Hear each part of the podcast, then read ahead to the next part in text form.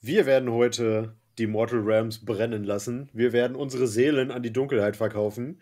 Und wir werden versuchen, keine Doppel-Eins zu würfeln, um eine Chaosbrut zu werden. Denn heute soll es um den Battletome Slaves to Darkness gehen.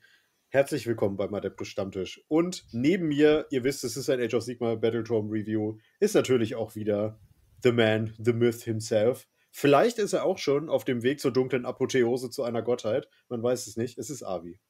Nee, ja, hallo? Ja, Gottheit, dunkel, ja, klar, aber Nagash ist ja auch dunkel, von daher. Ja, aber Nagash duldet keine andere Gottheit neben sich. Das wäre für dich sehr ungesund. naja, gucken wir mal, wo es hingeht. ja. okay. ähm, ja, wir werden heute ein bisschen außerhalb der Reihe aufnehmen. Ähm, das hat den Hintergrund, äh, dass wir jetzt zuerst an den Slaves to Darkness Battletome gekommen sind, bevor wir die anderen Bücher in der Hand hatten. Ähm, das heißt, wir werden ab jetzt ein bisschen springen mit den, mit den Battletomes. Ähm, ich hatte es ja auch im letzten äh, Stammtisch intern angekündigt, dass wir unser Age of Sigma Team äh, bei, der, bei den Battletome Reviews ein bisschen aufgestockt haben. Es wird einen Podcast jetzt noch geben, den Avi und ich zu zweit aufnehmen und ab dann wird David zu uns stoßen. Äh, und mit dem werden wir dann in einer Dreierkonstellation weitermachen. Hm, ja, und dann werden wir das mit ihm dann die Lumineth Ramlords und die Disciples of Zinj auf jeden Fall aufnehmen. Ja, da freut er sich schon drauf. Ja, ich auch. Da habe ich echt Bock drauf, muss ich sagen. Gut, Slaves to Darkness, AW. Ähm, ich würde sagen, wir steigen direkt ins Buch rein, weil wir verquatschen uns sowieso wieder auf dem Weg dahin. äh, äh, halt die für ein Gerücht, aber gut. Ja.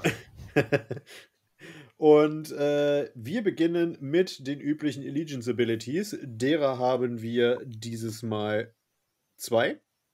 Beziehungsweise nein, stimmt nicht, wir haben drei. Und ich würde sagen, wir beginnen mal mit den äh, Marks of Chaos. Was ist denn das, Avi? Äh, Marks of Chaos, das ist, das Chaos ist ja geteilt in mehrere Unterfraktionen, nenne ich es mal. Jeder kennt mhm. sie, die verschiedenen, die vier verschiedenen Götter. Und ähm, im Battletum sind noch die Undivided mit integriert. Und je nachdem, welchem Gott man sich verschrieben sieht, wählt man den Markt des Chaos und äh, kriegt dann verschiedenste Sonderfähigkeiten. Mhm. Ich weiß auch schon ungefähr, was dir gefallen könnte, aber. Das halte ich für eine Lüge. Aber Gefällt? mir fällt gerade auf, wir haben unser Ritual vergessen. Was trinkst du denn? Außer, also natürlich eine Mio Mio, aber was trinkst du für eine? Naja, es bleibt beim gleichen. Wir sind doch bei der dunklen okay. Seele, hast gesagt, von daher bleibt es bei Cola. Genau. Ich habe mir extra zum, zum Anlass des Tages heute äh, eine Fassbrause mit Blutorange genommen. oh. Nicht wahr? So, du darfst weitermachen. Nobel Herr, dann nehme ich dir gleich deinen dein Mark of Chaos weg, würde ich sagen. So. Weil du so gesagt hast. Ja. Und zwar das von das Mark äh, of Korn.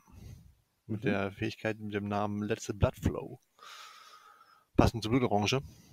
Mhm. Ähm, dann kriegen die Einheiten halt eine Befehlsfähigkeit, die sie in der Charge Phase aussprechen. Und ähm, das muss natürlich eine Corn Slave Einheit sein, die es dann kriegt. Ähm, und nachdem man dann den Charge Move gemacht hat, so wählt man eine feindliche Einheit innerhalb von 1 Zoll. Über 2 plus gibt es W3 tödliche Wunden. Also diese klassische, ich charge rein und mache nochmal Schaden-Move. Mhm. Vergiss nicht den ersten Teil der Fähigkeit oben drüber. Ah, da, ja. Äh, die sind ja überlesen. ja, ich, ich habe es nämlich auch jetzt gerade erst gesehen. äh, es gibt noch mal einen auf die Attack Characteristic für Nahkampfwaffen von Slaves to Darkness. Einheiten von Korn. Ja. Von daher, aber nur wenn sie äh, einen Charge Move gemacht haben. Ja, genau. Das ist ja meistens so. Ähm, finde ich eigentlich schon mal einen ganz gute ein guten Einstieg, wobei ich jetzt sagen muss, ich finde alle davon tatsächlich ziemlich gut. Ähm, aber Korn ist tatsächlich somit mein Lieblingsding. Wer hätte das gedacht? Ja, gut, du warst schon immer ein Kornspieler, von daher. Genau das. Also so habe ich die kennengelernt. Ich glaube, mein erstes Spiel war, glaube ich, äh, damals noch zweite Edition Korn gegen Legion of Nairash oder so. Ich glaube, es war sogar erste Edition. Nee, ich habe erst in der zweiten angefangen. Ah, okay. okay. ja, dann, nee, war es wohl nicht in der ersten. ja. Genau. Ähm, ich würde mal weitermachen. Dann nehme ich den zweitcoolsten Chaos-Gott, nämlich Slanesh. Ähm, bei dem Mal des Slanesh bekommen wir plus 1 auf Rennen- und Chargewürfe für alle Slanesh Slave to Darkness Einheiten und zusätzlich darf der Held auch ebenfalls eine Command Ability sprechen. Das zieht sich hier auch einmal durch. Hm.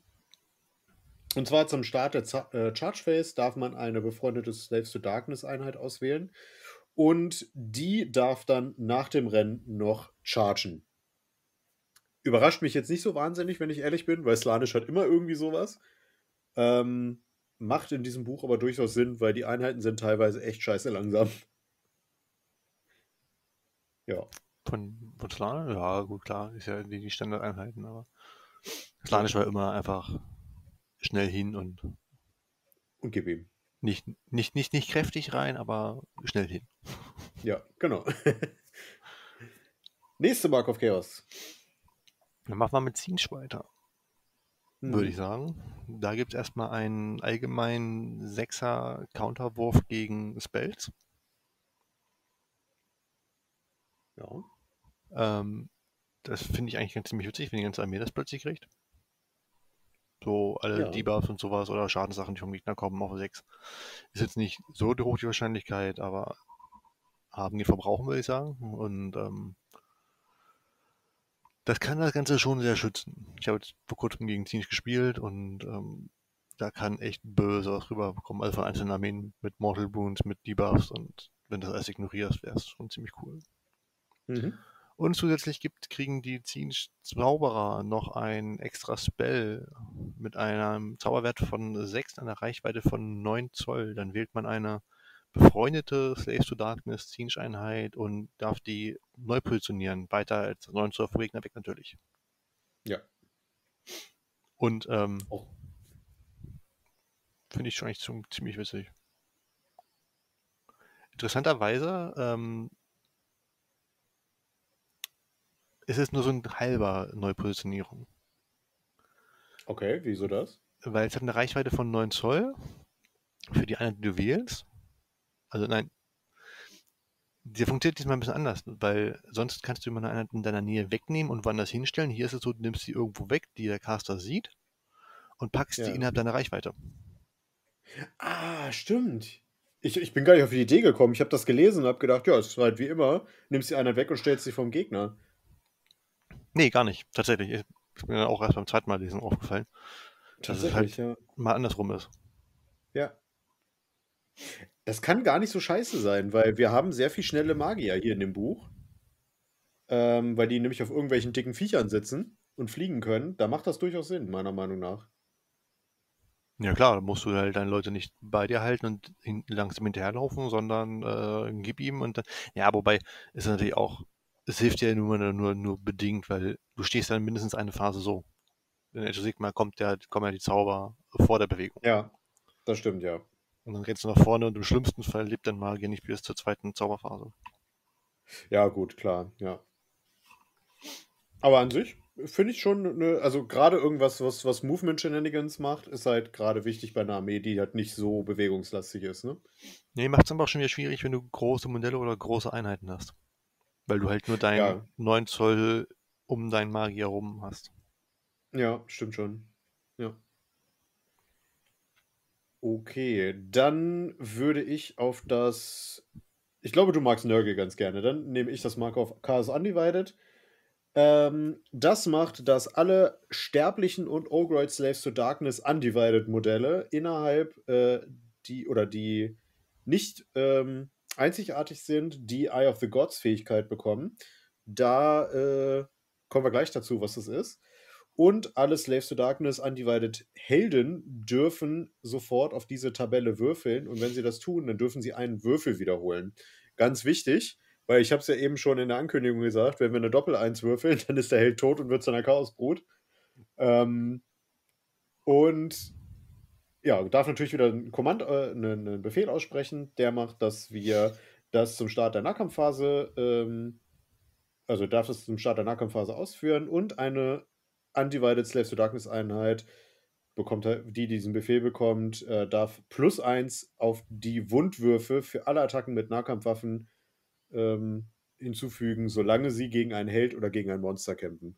finde ich jetzt sehr speziell in diesem Fall. Kann gut sein. Aber äh, ich finde die, das Würfeln oder überhaupt die Fähigkeit Eye of the Gods deutlich besser in diesem Fall. Weil da sind sehr gute Sachen drin. Ich finde es allgemein gut, dass halt alle dann das kriegen, also alle Mortals und Orkreut, ähm, das halt mhm. kriegen.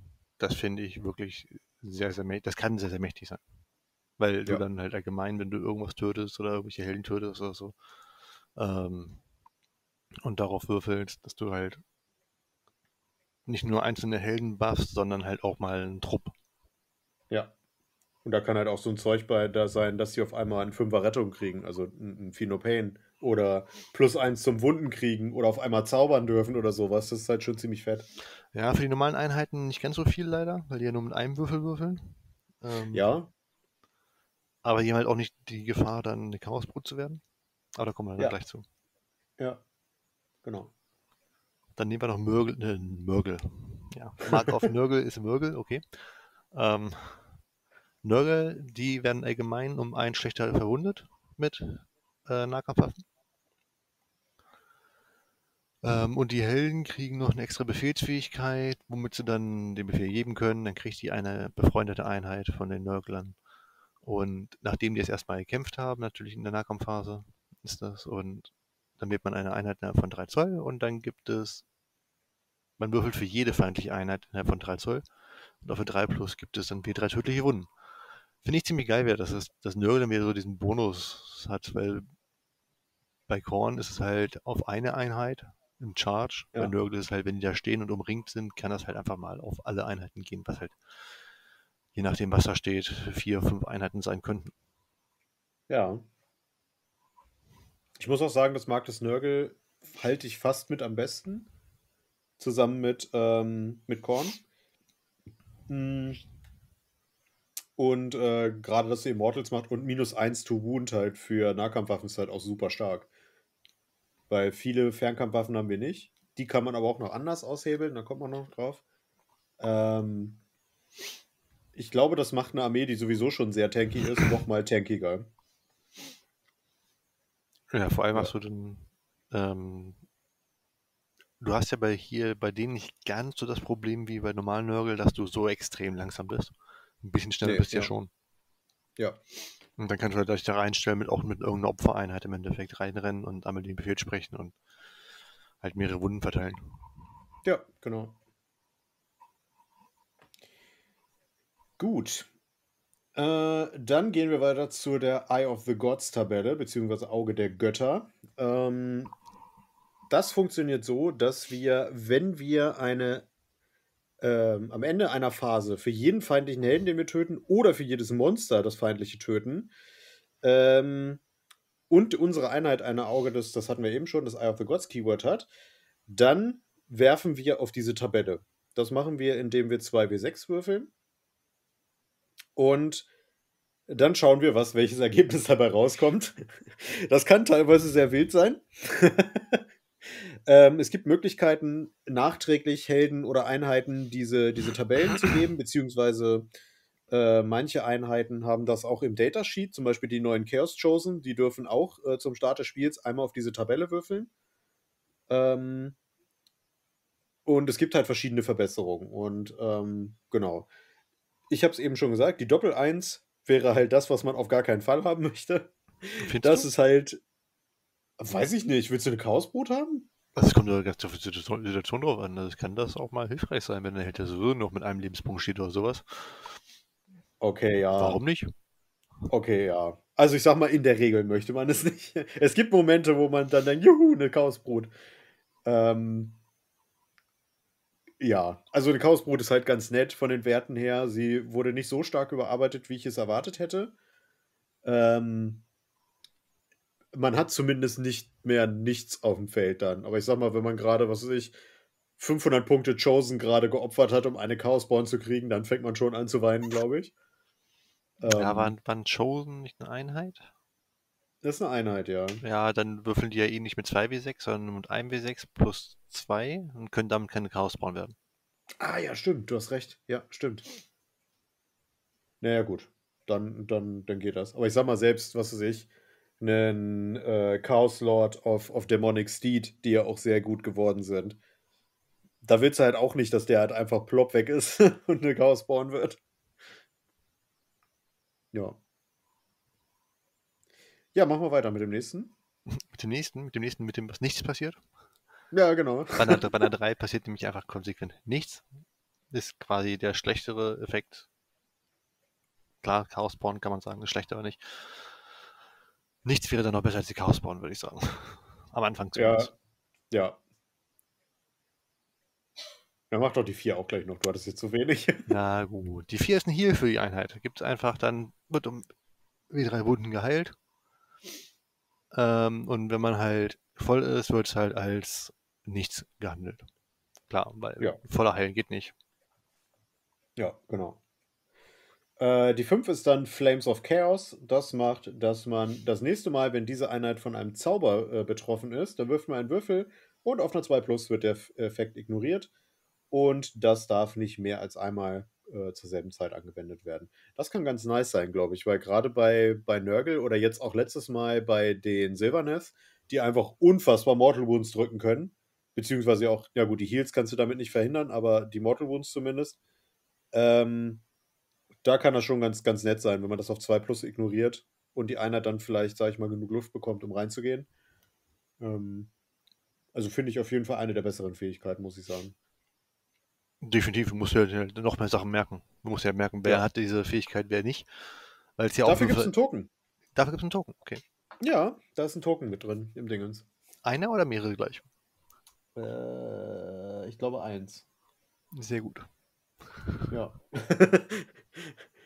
kann sich auch drei, viermal die War Scroll Cards kaufen. Sei mal nicht so unflexibel, bitte. ja, das geht auch meist nicht, weil die muss schon ausverkauft sind. Ja, stimmt. Und nicht nachgedruckt werden. Stimmt. Aber gut, das ist das Problem für die Zukunft. Ähm, ja.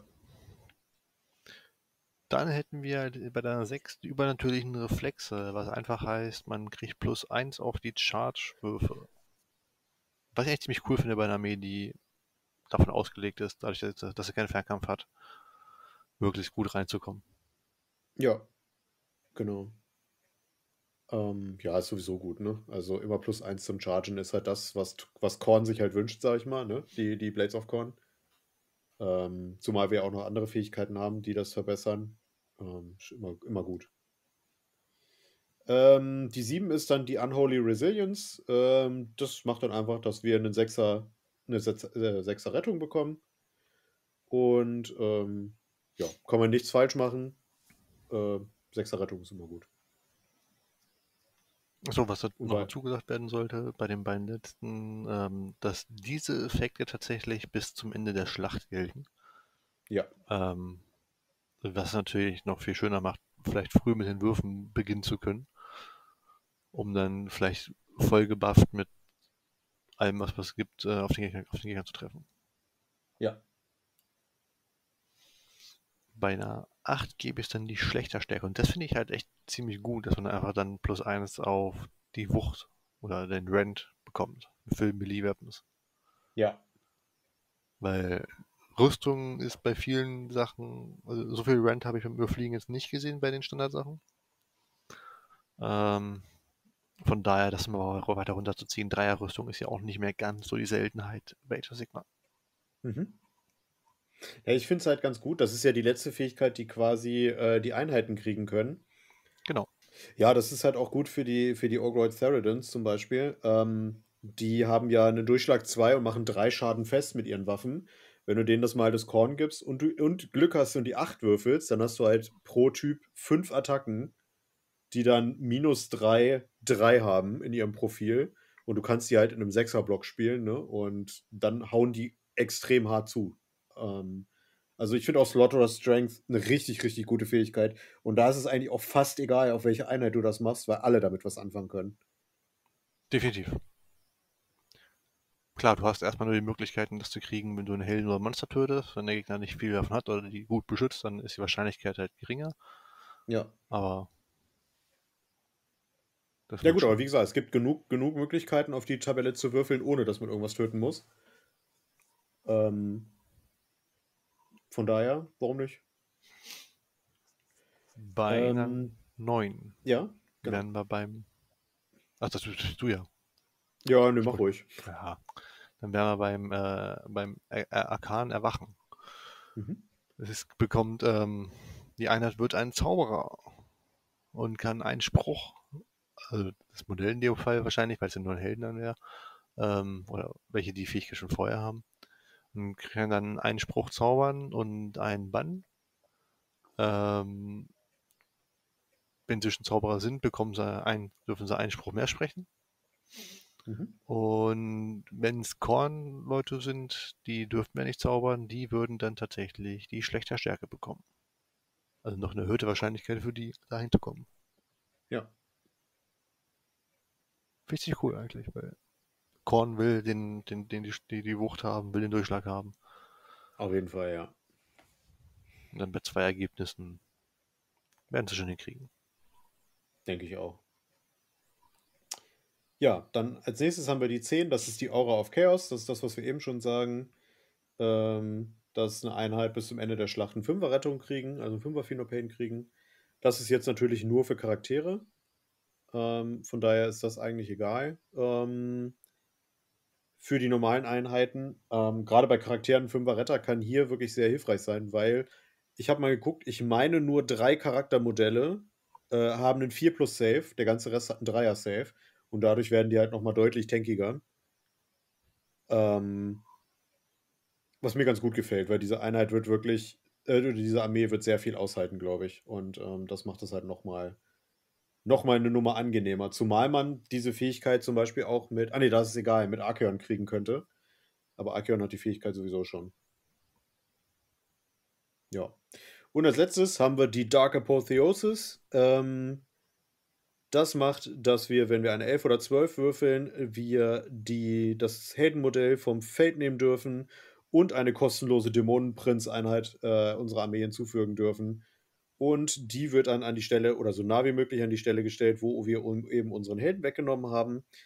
Und dieser Dämonenprinz bekommt dann automatisch dasselbe Mal des Chaos, die gleiche Ausrüstung, in Anführungsstrichen, in, in, äh, also die Artefakte der Macht, und den Waller Trade. Und wenn der Held der General war, dann wird der Dämonenprinz automatisch zum, zum General. Das finde ich geil, wenn man einfach irgendwas tötet und dann bums steht dann Dämonenprinz. Sowas gefällt mir. Nur als Chaos-Spieler kann ich das verstehen. Ich sehe es aus der anderen Perspektive und denke mir so, hm, weiß ja nicht, ob ich das haben möchte. Okay. Okay.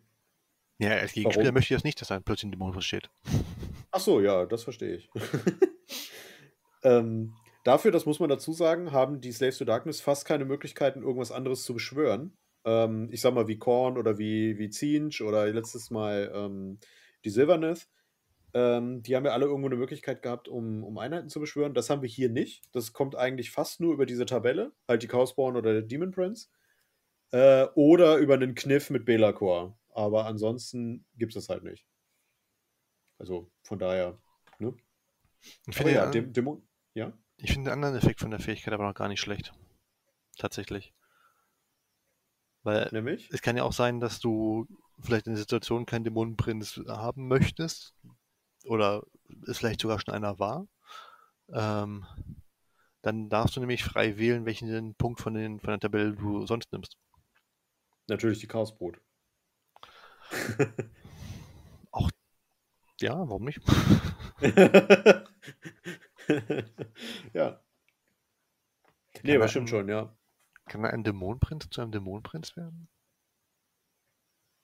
Also Hm. quasi als, als, als Vollheilung? Ich würde behaupten, dass nein. Aber es, ist, es steht hier zumindest nicht anders. Es schreit für mich nach einem Errata oder FAQ. Also hat, hat ein Dämonenprinz das Eye of, äh, Eye of the God? Das weiß ich auch nicht. Gucke gerade. Ähm, weil das interessiert mich jetzt mal. Ich meine, wir wollen ja die Regeln nicht cheesen. Aber doch. Ähm, nee, hat er nicht.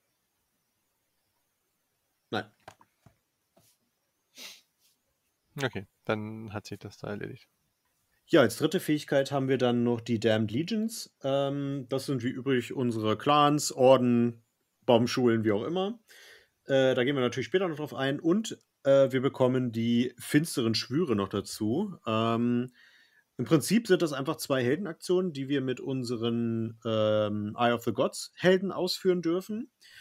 Und ähm, die fand ich ganz nett, wenn ich ehrlich bin. Ähm, haben mich jetzt nicht so völlig aus den Socken gehauen, aber kann man machen. Das ist einmal der Pledge to the Dark Gods. Da wählt man eine befreundete Slaves to Darkness Heldeneinheit mit dem Auge des äh, äh, Eye of the Gods Keyword. Und bis zum Ende des Zuges, jedes Mal, wenn man auf diese Tabelle würfelt, dann darf man drei Würfel würfeln und zwei beliebige Würfel davon auswählen. Macht natürlich die Wahrscheinlichkeit nochmal höher, dass man das kriegt, was man haben möchte. Das fand ich gar nicht so schlecht, wenn ich ehrlich bin. Da, das, da frage ich mich, wie das jetzt bei der, bei der ähm, Mark of Undivided ist, ob du dann quasi drei Würfel würfelst und einer von wiederholen darfst.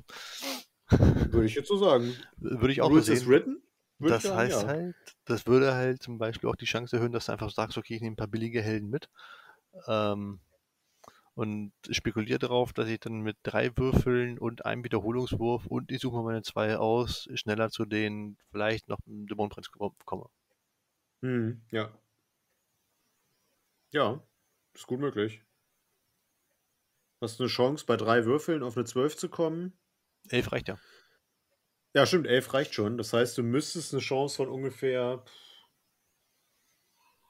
30 Prozent, nee, 30 Prozent nicht, aber ja, 25 Prozent so haben. Mit drei Würfeln und einem Ja, Reroll. dann hast du noch einen Reroll. Ist- Wahrscheinlichkeit ist gar Ja. nicht mehr so gering dann. Ja. Ähm, das zweite ist Draw. Achso, mach du einfach das zweite so. Draw on Power. Da wählt man dann wieder einen Magier, der Slash to Darkness. Und äh, bis zum Ende der Runde kriegt der, also würfelt man drei Würfel zum Zaubern anstatt zwei. Hat Mhm. aber das Problem, also das wird dann auch, man wählt dann nicht zwei aus oder sowas, sondern es bleibt bei dem Wurf tatsächlich. Aber wenn man zwei oder mehr Einsen würfelt, ähm, zählt es halt, ähm, ja, dann ist es halt ein Zauberpatzer und man kriegt halt nicht W3 wie sonst, sondern W6 tödliche Wunden. Ja. Finde ich auch nicht schlecht, wenn ich ehrlich bin. Ja, das ist so die Sache, will ich wirklich, dann- wenn man dann wirklich einen Spruch durchhaben will, macht das Sinn. Mhm. Ähm, man geht aber halt ein Risiko ein, weil man ja immer noch die Chance auf Doppel 1 zumindest hat. Und Ja. dann ist es ja trotzdem Zauberpatzer, selbst wenn er sonst gepasst hätte. Ja, das stimmt schon, ja. Ja, also das Gelöbnis an die dunklen Götter, beziehungsweise eben der Pledge to the Dark Gods, äh, finde ich deutlich besser als das zweite. Aber ich sehe auch das zweite manchmal. Also, wenn du wirklich was hast, was du dringend durchkriegen musst und dir dein, dein Held egal ist, Chaos-like, ähm, kann man das machen. Definitiv, definitiv.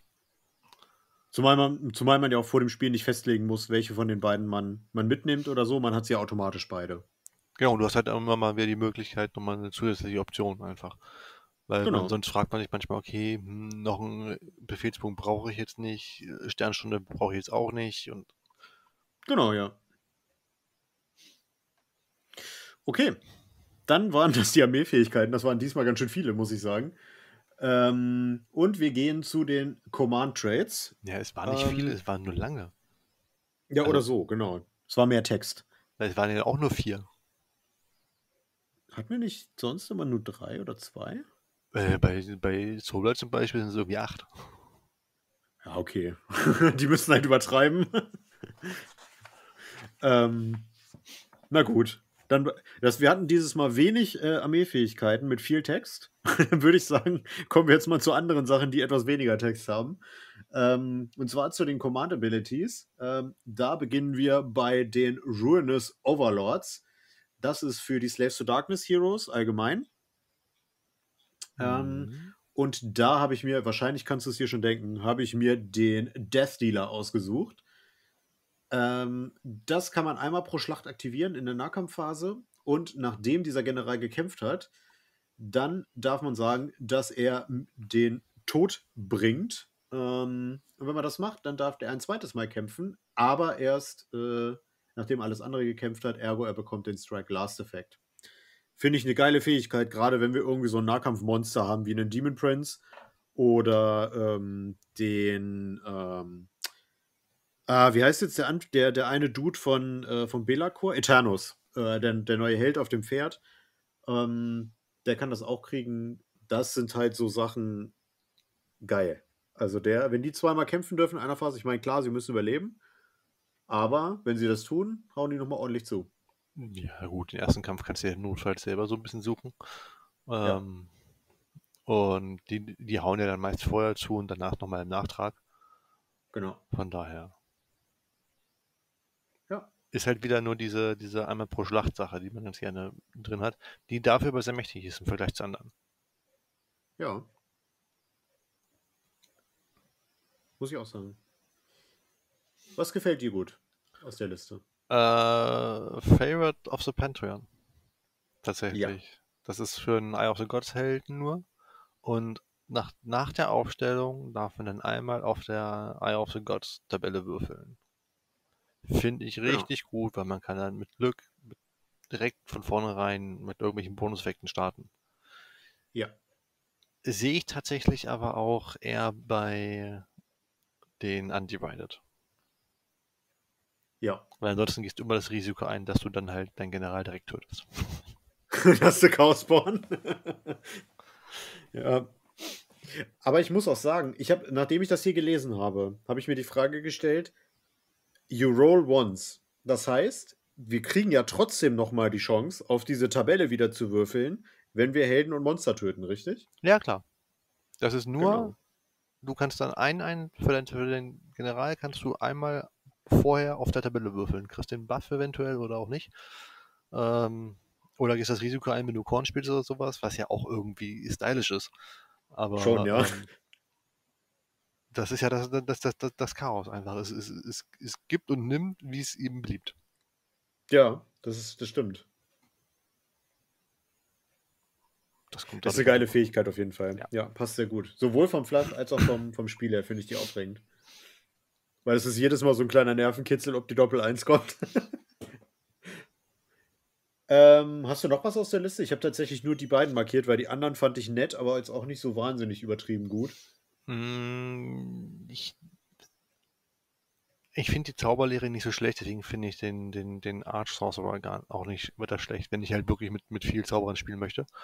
Ja. Ähm, dann darf der General halt einfach alle Spells der eigenen Lehre machen. Oder er kennt sie zumindest.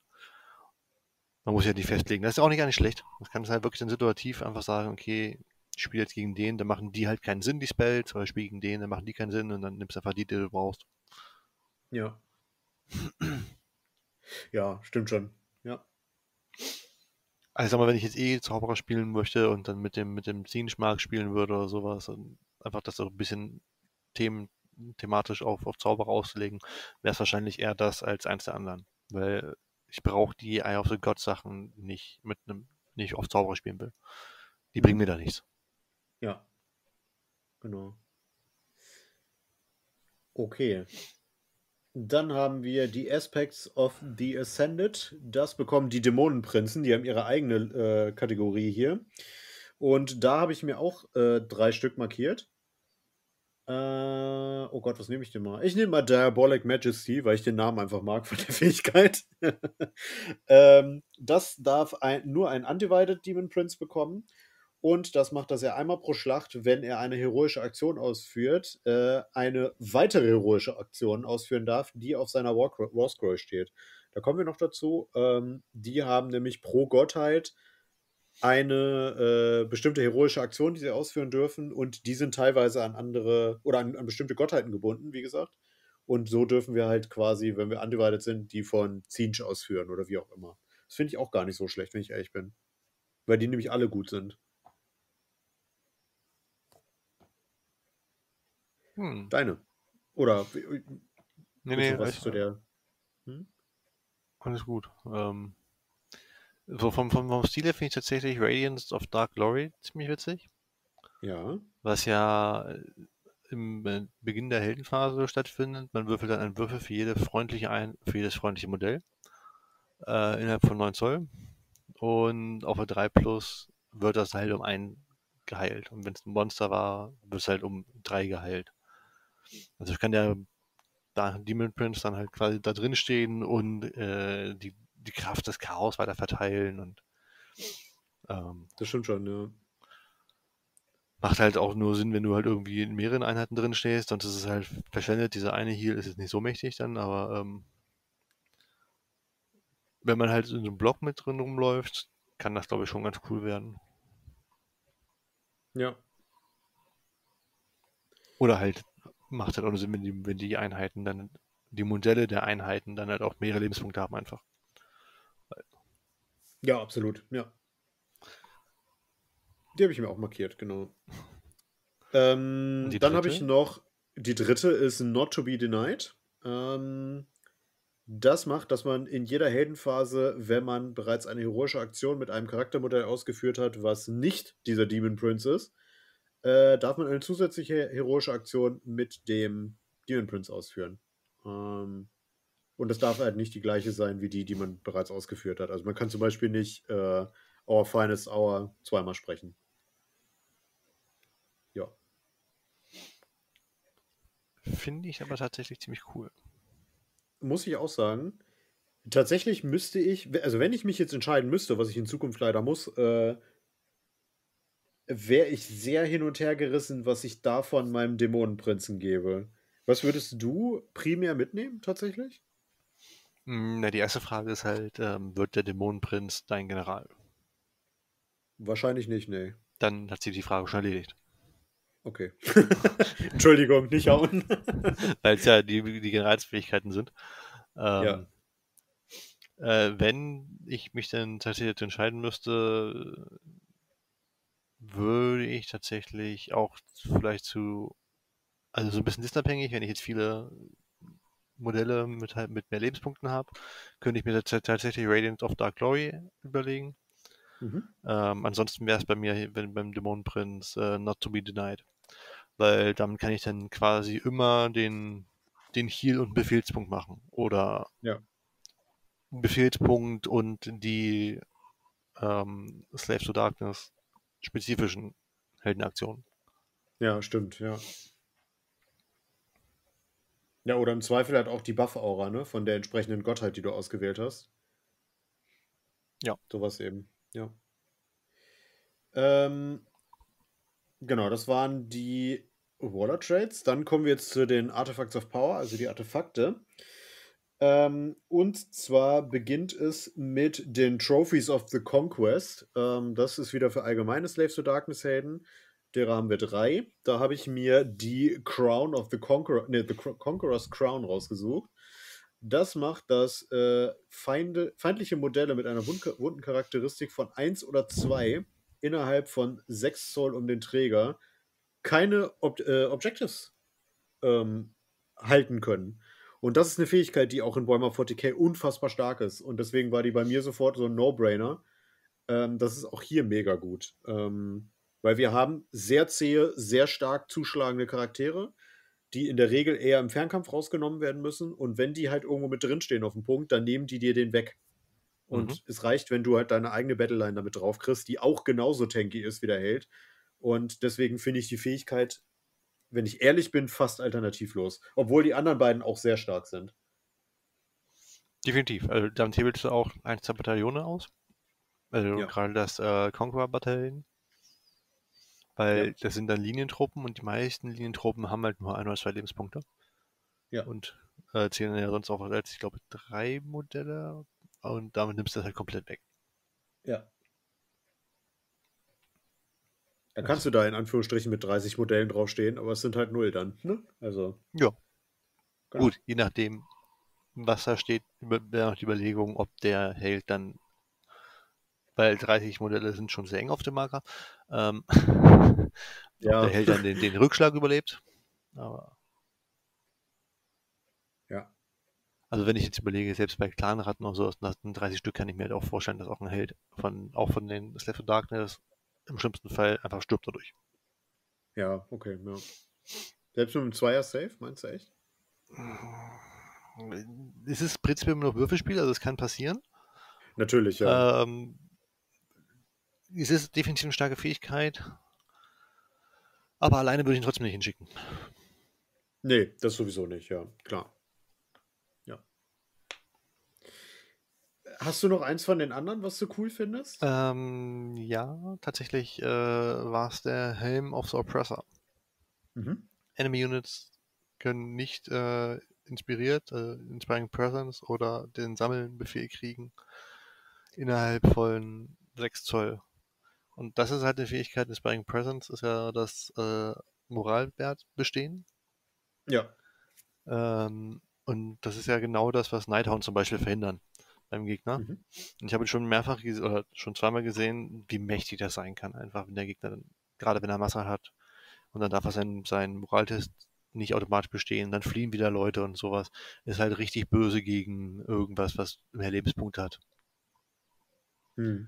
Zum Beispiel, keine Ahnung, Oger oder Orks oder sowas, wo dann die Moral nicht ganz so hoch ist, wo dann so zwei Verluste reichen und dann laufen die weg und der darf halt nicht bestehen automatisch. Ja. Und man darf ja nicht vergessen, dass hier bei Age of Sigma das an Weglaufen anders funktioniert als bei 40k. Das heißt, für jeden Punkt, den man über den Moralwert drüber ist, abzüglich der Verluste, ähm, flieht halt ein ganzes Modell. Nicht ein Lebenspunkt oder sonst was, sondern ein ganzes Modell. Ja. Ja, das Moralsystem in 40k ist halt auch kompletter Schwachsinn. Das ist hier immer noch besser. Das ist ja das alte quasi. Ja. Okay. Ähm, dann haben wir das Chaos Esoterica. Ähm, das sind die Artefakte für den Zauberer, das kennen wir auch. Da habe ich mir markiert die Infernal Puppet. Äh, einmal in der Schlacht zum Start der gegnerischen Heldenphase darf man einen feindlichen Zauberer innerhalb von 24 Zoll des Trägers und sichtbar für ihn wählen und bis zum Ende der Phase, wenn dieser Zauberer einen Zauber wirkt, dann erleidet er D3 tödliche Wunden. Und äh, wenn er dadurch ge getötet wird, dann wird der Zauber, den er gewirkt hat, egal was er gewürfelt hat, automatisch als fehlgeschlagen gewertet. Ich glaube, damit kannst du Lumineth Realm oder ähm, die äh, Ork-Zauberer wirklich in den, in, zur Weißglut treiben, weil die haben nicht viele Lebenspunkte. Und die werden sich das dreimal überlegen, ob sie anfangen zu zaubern, wenn sie jedes Mal tödliche Wunden kriegen. Ja gut, das ist halt nur einmal pro Zug und auch nur einer. Aber ähm, als ich es gelesen habe, dachte ich mir schon wieder so, auch, wa- wa- warum hasst die Nagash so? Ja. Jetzt mal ernsthaft, mit Nagash kriegst du die Zauber durch und dann sind das im schlimmsten Fall einfach mal 8W3 tödliche Wunden. ja. Also Wie viele Lebenspunkte hat Nagash? 16. Oh, kann reichen. Wobei Ja. der ein Vierer Pheno Pain, ne? Der hat einen Vierer gegen tödliche Wunden, ja. Ja, okay. Ja. Und auf die Sechsen, natürliche Sechsen, werden dann die Schaden quasi zurückgeworfen. Ja. Aber ja, trotzdem, hier du 24 Zoll, wenn der Gegner dran ist, also ich, in der Phase brauche ich mit Nagash nicht, Nagash nicht zaubern. Ja. Und das kann schon ärgerlich sein, weil der kostet so viele Punkte, dass du mit dem ja eigentlich zaubern willst. Die halbe Armee musst. meistens. Ja, ja. Genau. Ja, hast du noch was? Ähm, ich finde den He- Helm of Eldritch Command eigentlich ganz witzig. Hm? Womit man dann quasi, also man kann damit einen Endless Spell vom Gegner übernehmen. Mhm. Wenn man ein Endless Spell quasi dispellt und größer als der Casting Value, dann wird er nicht dispelled, sondern man übernimmt die Kontrolle. Und das habe ich jetzt auf dem Turnier gesehen tatsächlich, auf dem letzten, ähm, weil das ja auch so eine Grundfähigkeit von Scene Shit sein kann, von einzelnen Charakteren von Scene. Hm. Ähm, von Kairos, glaube ich, war das. Und dann kannst du halt Ja. im schlimmsten Fall sagen, du hast selber die Purple Sun mit als Beispiel und dann der Gegner halt eine mit, dann hast du zwei. Ja, also die, die Purple Sun wurde ja jetzt genervt, aber ich habe gehört, die soll immer noch sehr gut sein. Naja, sie kann halt immer noch äh, Nummer Einzelmodelle töten, auf die 1 natürlich nur innerhalb von 1 Zoll und ich glaube äh, mehrere tödliche, mehrere tödliche Wunden, ich weiß nicht auswendig. Ähm, und aber viel wichtiger ist der, der Rüstungswert, der verringert wird Ja. Ja, um 1. das kann auch ähm, so ja, Einheiten, die sonst sehr gut gepanzert sind, Stormcast Eternals zum Beispiel, ähm, da tut das weh. Oder Slaves to Darkness, wenn du gegen Slaves to Darkness spielst, ja. die auch. Im Prinzip muss man sowieso sagen, und das tut mir weh, das zu sagen, die beiden Bücher lassen sich ganz gut vergleichen. Weil im Prinzip sind die Slaves to Darkness die dunkle Version, also die coole Version von den Stormcast Eternals. Ähm, aber wir haben viele Vergleiche tatsächlich. Unter anderem ja auch die Heldencharaktere, die sehr vergleichbar sind. Ähm, das gefällt mir eigentlich ganz gut. Das gefällt dir eigentlich ganz gut oder eigentlich nicht? Ja, nee, doch, eigentlich gefällt mir das, weil dann hast du eine, eine also wenn du Stormcast Eternals spielen möchtest, aber das Design von den Sigmarines einfach hässlich as fuck ist. Ich meine, wie die Nacht ist. ähm, dann kannst du als Slaves to Darkness spielen, weil die sowieso cooler sind mit Chaos-Anstrich. ja. ja, und trotzdem befürchte ich tatsächlich das im direkten Vergleich, wenn, die Armee, wenn du gleich starke Spieler mit den Armeen gegeneinander antreten lässt, geht leider das Chaos damit unter. Meinst du? Echt? Ja. Okay.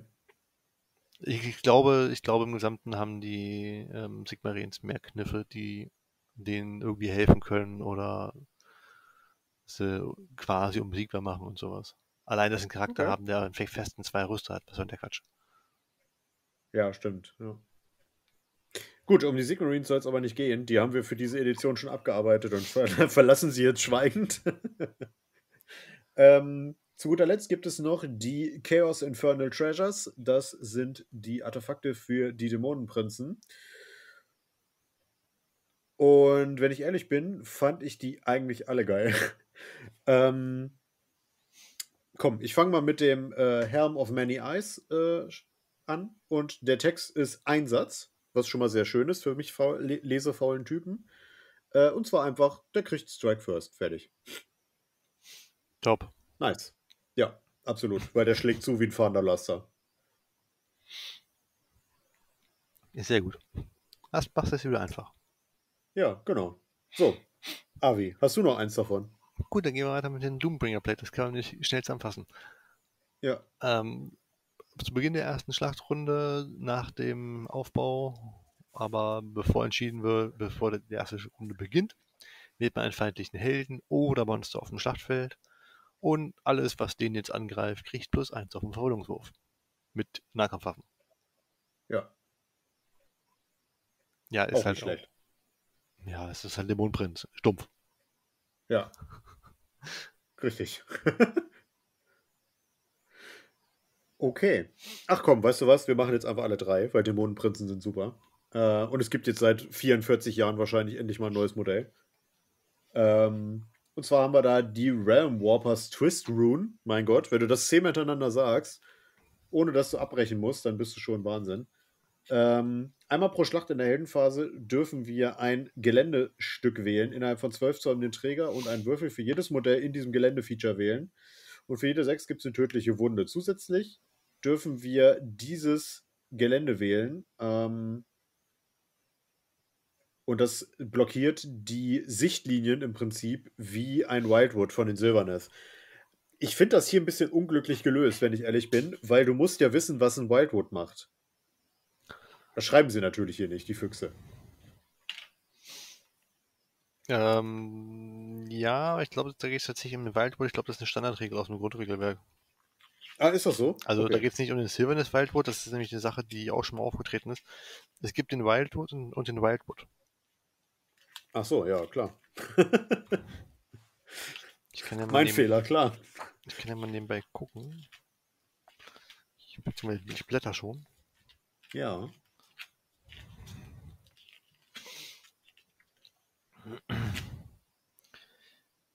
Genau, es gibt das Wildhaingelände.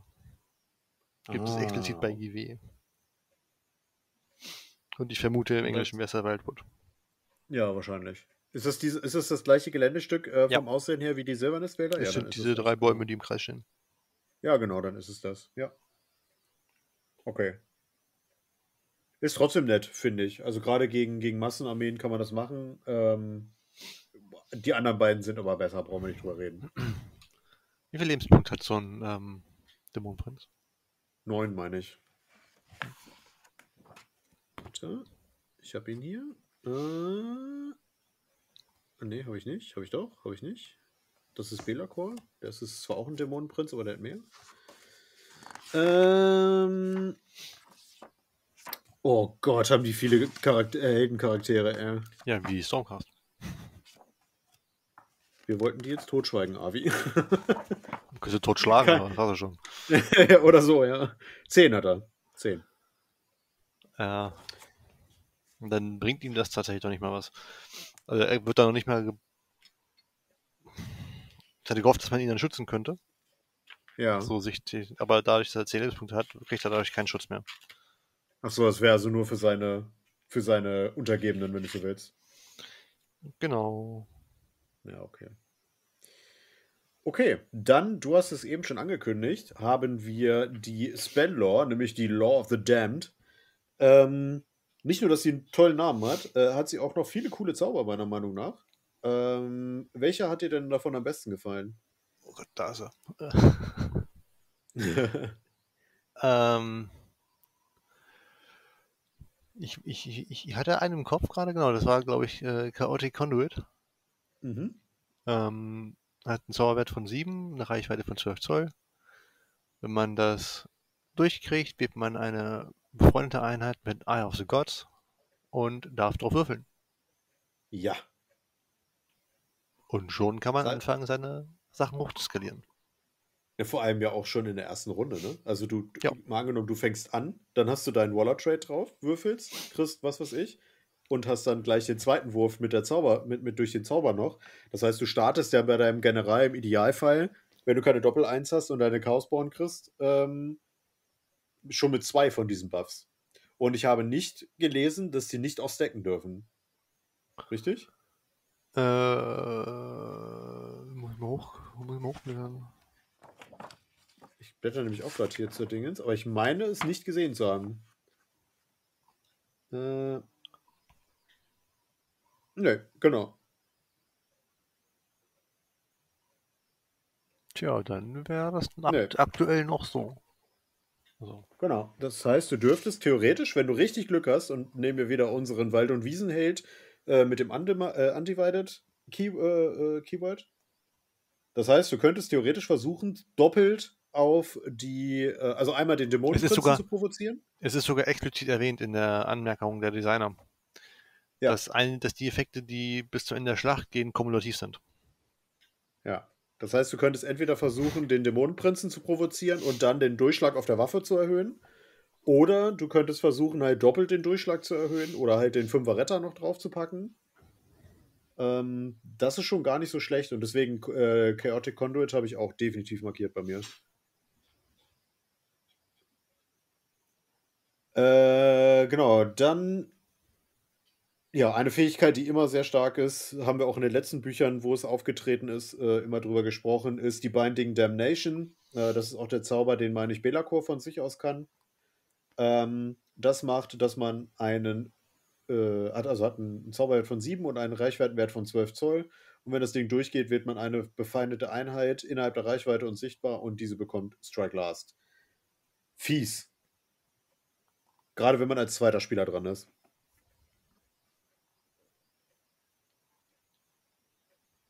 Oder wie siehst du das? Ähm, ja klar, also wenn du, wenn du nicht mehr mit beeinflussen kannst, wann da was ist, dann nachher erstmal alles andere und die vielleicht wichtiger sind Ja. und heben wir es dann für den Rest auf.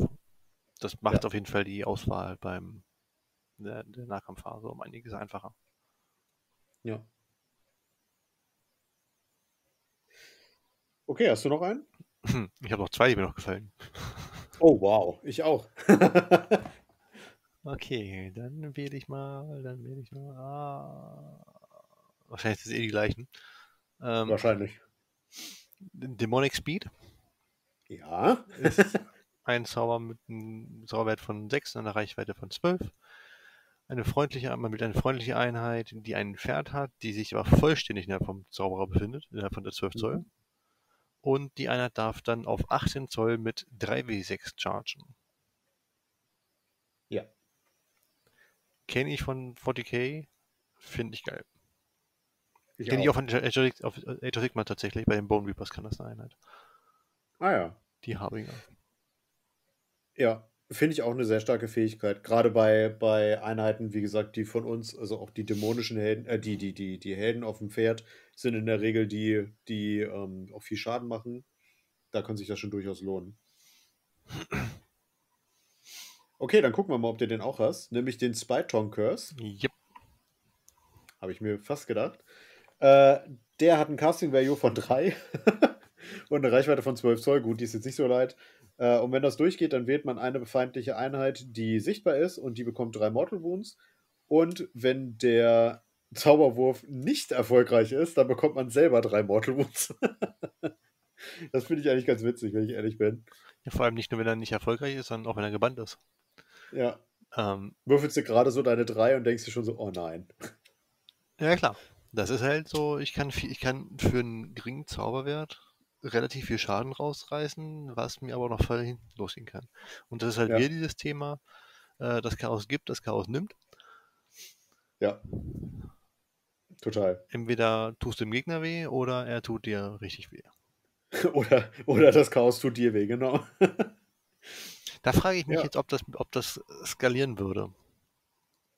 Wie meinst du? Weil bei den Cruel Boys gibt es ja ähm, Gobsprak, der auf dem Vogel. Ja. Und der hat die Sonderregel ähm, Morg says no. Ja. Und wenn er einen Sp- Spruch bannt, ich glaube mit einer 12 oder äh, mit 10 plus oder so, ähm,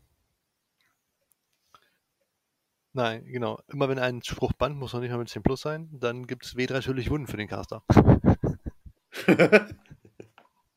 So gerade so geschafft mit 3, dann kommt dann, äh, wird, bannt er das. Wenn das mit 10 plus bannt, wird es nur W6 tödliche Wunden. Und sag wohl, Oh, ich habe wow. den Spruch machen wollen und habe mir jetzt gerade selber neun tödliche Wunden gemacht. Au. In der Regel sind die kleinen Zauberer, nee, alle Zauberer. Ich glaube sogar der auf dem Manticore hat nur neun. Die sind aber alle tot. Ja. Ist auf jeden Fall eine coole Fähigkeit. Passt gut zum Buch. Äh, hast du Ruinous Vigor noch? Nee, ne? Weil ich fand den jetzt nur so, naja. Nee, ist so eine Standardsache, wo man einfach äh, Genau. zu sagen, äh, damit kann man halt ein Monster berechnen lassen, als wenn er noch keine Wunden gekriegt hätte. Genau, ja. Für die Schadenstabelle. Ja, das haben viele Armeen halt so drin. Ja, genau. Okay, dann haben wir die Ensorcered Banners. Das ist was ganz Spannendes. Und zwar haben sehr viele Einheiten von uns ähm, ein Banner, was sie mit einer Chaos-Ikone ausstatten dürfen. Und äh, da gibt es verschiedene, je nachdem natürlich auch, welche äh, Gottheit wir haben. Ähm, und da habe ich mir auch drei, nee, vier sogar markiert. Ähm, ich fange mal an, weil eine Fähigkeit, die für mich tatsächlich wahrscheinlich immer gesetzt ist, das ist die Blasted Standard. Das ist für Siege-Einheiten. Und diese Siege-Einheit bekommt, wenn sie dieses Banner ausgerüstet hat, einen Retter von 4 plus gegen Fernkampfattacken. Was einfach ein riesen äh, ist gegen das, was diese Armee einfach nicht, äh, oder was diese Armee hier gut auskontert. Ähm, und ein Vierer Retter ist wahnsinnig, wahnsinnig gut. Und wir kommen jetzt wieder zu deinem Erzfeind Dinkelberg. Kannst du wieder abhaten über den Vierer äh, Ward, Avi. Naja, gut, das hat ja weniger mit dem Vierer Wort zu tun, sondern einfach mit der Phoenix-Garde an sich. Ja. Ähm, nee, ein Vierer Wort, das war definitiv, definitiv super. Die Sache ist halt, es zählt halt auch nur für eine Einheit. Ähm, naja, sicher. Also, ja, du kriegst eins und ja, du kannst die Banner auch noch mitnehmen, falls du noch irgendwo zusätzliche Relikte, Belohnung oder sonst was kriegst. Mhm. Ähm, aber ja, du hast eine Einheit, die du schützen kannst. Ja. Genau. Und das würde ich zum Beispiel auf einen 20er-Block Chaoskrieger machen. Weil die sowieso viel aushalten. Ich glaube, damit wären die ganz nice.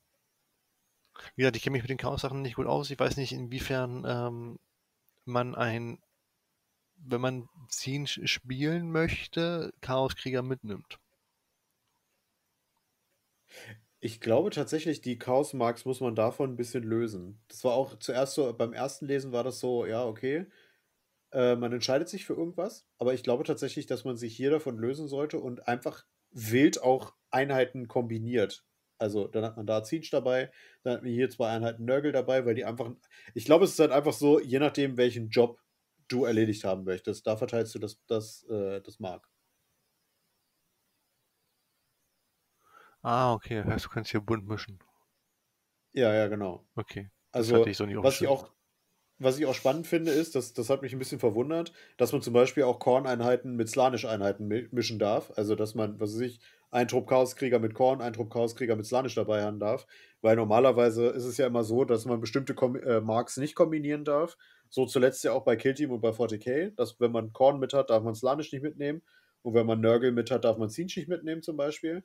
Hm. Ähm, da habe ich hier gedacht, so, oh, okay, warum, okay, fehlt das einfach oder, ne? Ähm, weil so kann man ja zum Beispiel, mal angenommen, ich würde jetzt eine reine Kornarmee spielen und habe zwei Zauberer mit, die Zinch haben, ist ja jetzt eher nicht so typisch. Ähm, es geht aber tatsächlich, Stand jetzt, was Ah, ich ganz okay. spannend finde. Okay, dein liebstes, äh, deine liebste Ikone. Man kann vielleicht erkennen, wo ich hin tendieren würde. Bei mir ist das Dread, das Dread-Banner Mhm. für die Undivided. Äh, jedes Mal, wenn man mit der Einheit die Eye of Gods hat, was ja dann alle Mortals und sowas haben, würfelt man zwei Würfel und sucht sie einen aus. Ja, Also kann ich mir dann besser, habe ich dann besser die Chance, mir die Buffs zu picken, die ich gerne hätte. die 8 halt, ne? Also gerade bei, bei Knights und Chosen willst du halt die 8 haben. Ja, oder die 6 war auch nicht schlecht mit dem 6er Safe, äh, 6er Ja, äh, ja, Ward. ja. Ja, ja, ja, ja. Okay, dann würde ich noch das Banner of Rage nehmen. Äh, das ist natürlich von Korn. Und man bekommt plus 1 zum Wunden mit Nahkampfattacken. Fett. Gerade für Chaosritter. Wenn die irgendwo reinballern mit ihren Pferden, die Wunden meines Wissens nach nur auf die 4. Ähm, Mhm. Ich meine, Das heißt, oder treffen die auf die 4 und die Eins 3? war auf die würden sie auf. Ja, ne? Äh, oh Gott, haben die viele Einheiten. äh, wir, wir, wir haben das. Da, Ritter. Äh, die treffen auf die 4. Na ja, gut, dann wäre es aber zumindest äh, 4-2. Um, Finde ich auch nicht schlecht. ja, das kannst du noch verbessern mit Orange Attack oder sowas. Ja, genau. Dann wärst du bei 3-2 und dann. Ja, genau. Hast du noch einen, einen Mark? Ähm, ich würde es wahrscheinlich nicht nehmen, weil ich, weil ich es nicht spielen würde, aber ähm, trotzdem finde ich die Nörgel-Mark noch echt nicht schlecht, weil das nicht nur die Einheit betrifft, sondern alle feindlichen Modelle wohlgemerkt, die sich vollständig innerhalb von 12 Zoll befinden um die Einheit. Mhm. Und da wird dann immer der, der Rent für mit Nahkampfwaffen um einen verschlechtert. Ja. Und dadurch, dass es halt nicht vollständig Einheiten sind vollständig äh, um drumherum, sondern Modelle, finde ich es wiederum recht stark. So kannst du halt auch einen Teil mit drin haben von der feindlichen Einheit, einen Teil nicht. Und die, die dich angreifen, sind drin, die anderen natürlich nicht, das ist aber egal. So kannst du Ja. dieses, dieses ähm, Kongerlein umgehen, dass Gegner sich quasi da rausstellen. Ja. Genau, die hatte ich mir auch noch markiert. Das Eroding Icon. Okay. Das waren die Banner. Dann kommen wir zu den Damned Legions, äh, beziehungsweise zu unseren Baumschulen, wie auch immer. Äh, derer haben wir sechs dieses Mal, also nicht wie letztes Mal 43 gefühlt, weil es alleine achtmal Everchosen gab. ähm, ja, ich würde einfach mal anfangen mit der, äh, dem Host of the Everchosen. Das sind die Jungs von Archeon. Ähm, und das macht, wenn eine Host of the Everchosen, Chaos Chosen, Chaos Knights, Chaos Warriors oder Varangard Einheit den Rally Command bekommt, dann darf man ein Modell hinzufügen für jede 4 plus, die man würfelt, anstelle von jeder 6 plus, die man wirft. Außerdem bekommen wir zusätzlich noch ein äh, verbessertes Banner für die Armee. Das finde ich äh, alles in, in allem ein schönes rundum sorglos Paket. Oder was sagst du? Ich finde gerade nicht. Oh, ich war's. Everchosen. Ja. Ja. Ja, ist auch so ein Standardteil, oder nicht? Also, Ja, ist es. Aber ich finde es in diesem Fall ganz gut. ist, das ist definitiv, das ist definitiv, definitiv gut. Dieses, dieses, gut, ich persönlich komme selten in die Situation, dass ich den, den Rally Command nutze. Ähm, Mhm. Ich finde aber auf die 4 Plus schon um einiges besser als auf 6 Plus. Ja. Ähm, und ich komme halt selten dazu, weil ich meistens nicht mehr auf den Nahkampf rausgehe, wenn ich drin bin. Äh, Ja, gut, daher. klar. Ja. Ja. Aber auch allein Okay. das, das zusätzliche Banner macht schon was aus. Weil Ja. Dann sparst du dir dein, dein zusätzliches Relikt für was anderes oder du hast dann halt vielleicht drei Banner oder sowas dabei. Ja. Eine von deinen Legionen. Eine von meinen Legionen. Ähm, Ich habe tatsächlich noch zwei. Hm? okay. Ich wäre tatsächlich bei den Knights of the Empty Throne, Ja, weil ich äh, Kavallerie einfach mag. Richtig, richtig gerne Ja. mag. ich auch. Ja. Und dadurch kriegen halt ähm, Einheiten, die ein Mount haben, dürfen laufen und chargen. Ja. Und wenn man den General wählen und AK nicht in der Armee drin ist, dann könnte man auch eine Raven Guard als General wählen. Finde ich und an, an sich auch ganz interessant. Ähm, zusätzlich ist es noch so, wenn die, die Raven Guard dann ähm, den Rally Command geben, wären es auf die 5 plus, anstatt auf die 6 plus. Ja. Aber man merkt halt, gerade bei Varangard. die, die, die wollen das Sammeln wieder mit reinbringen, habe ich das Gefühl.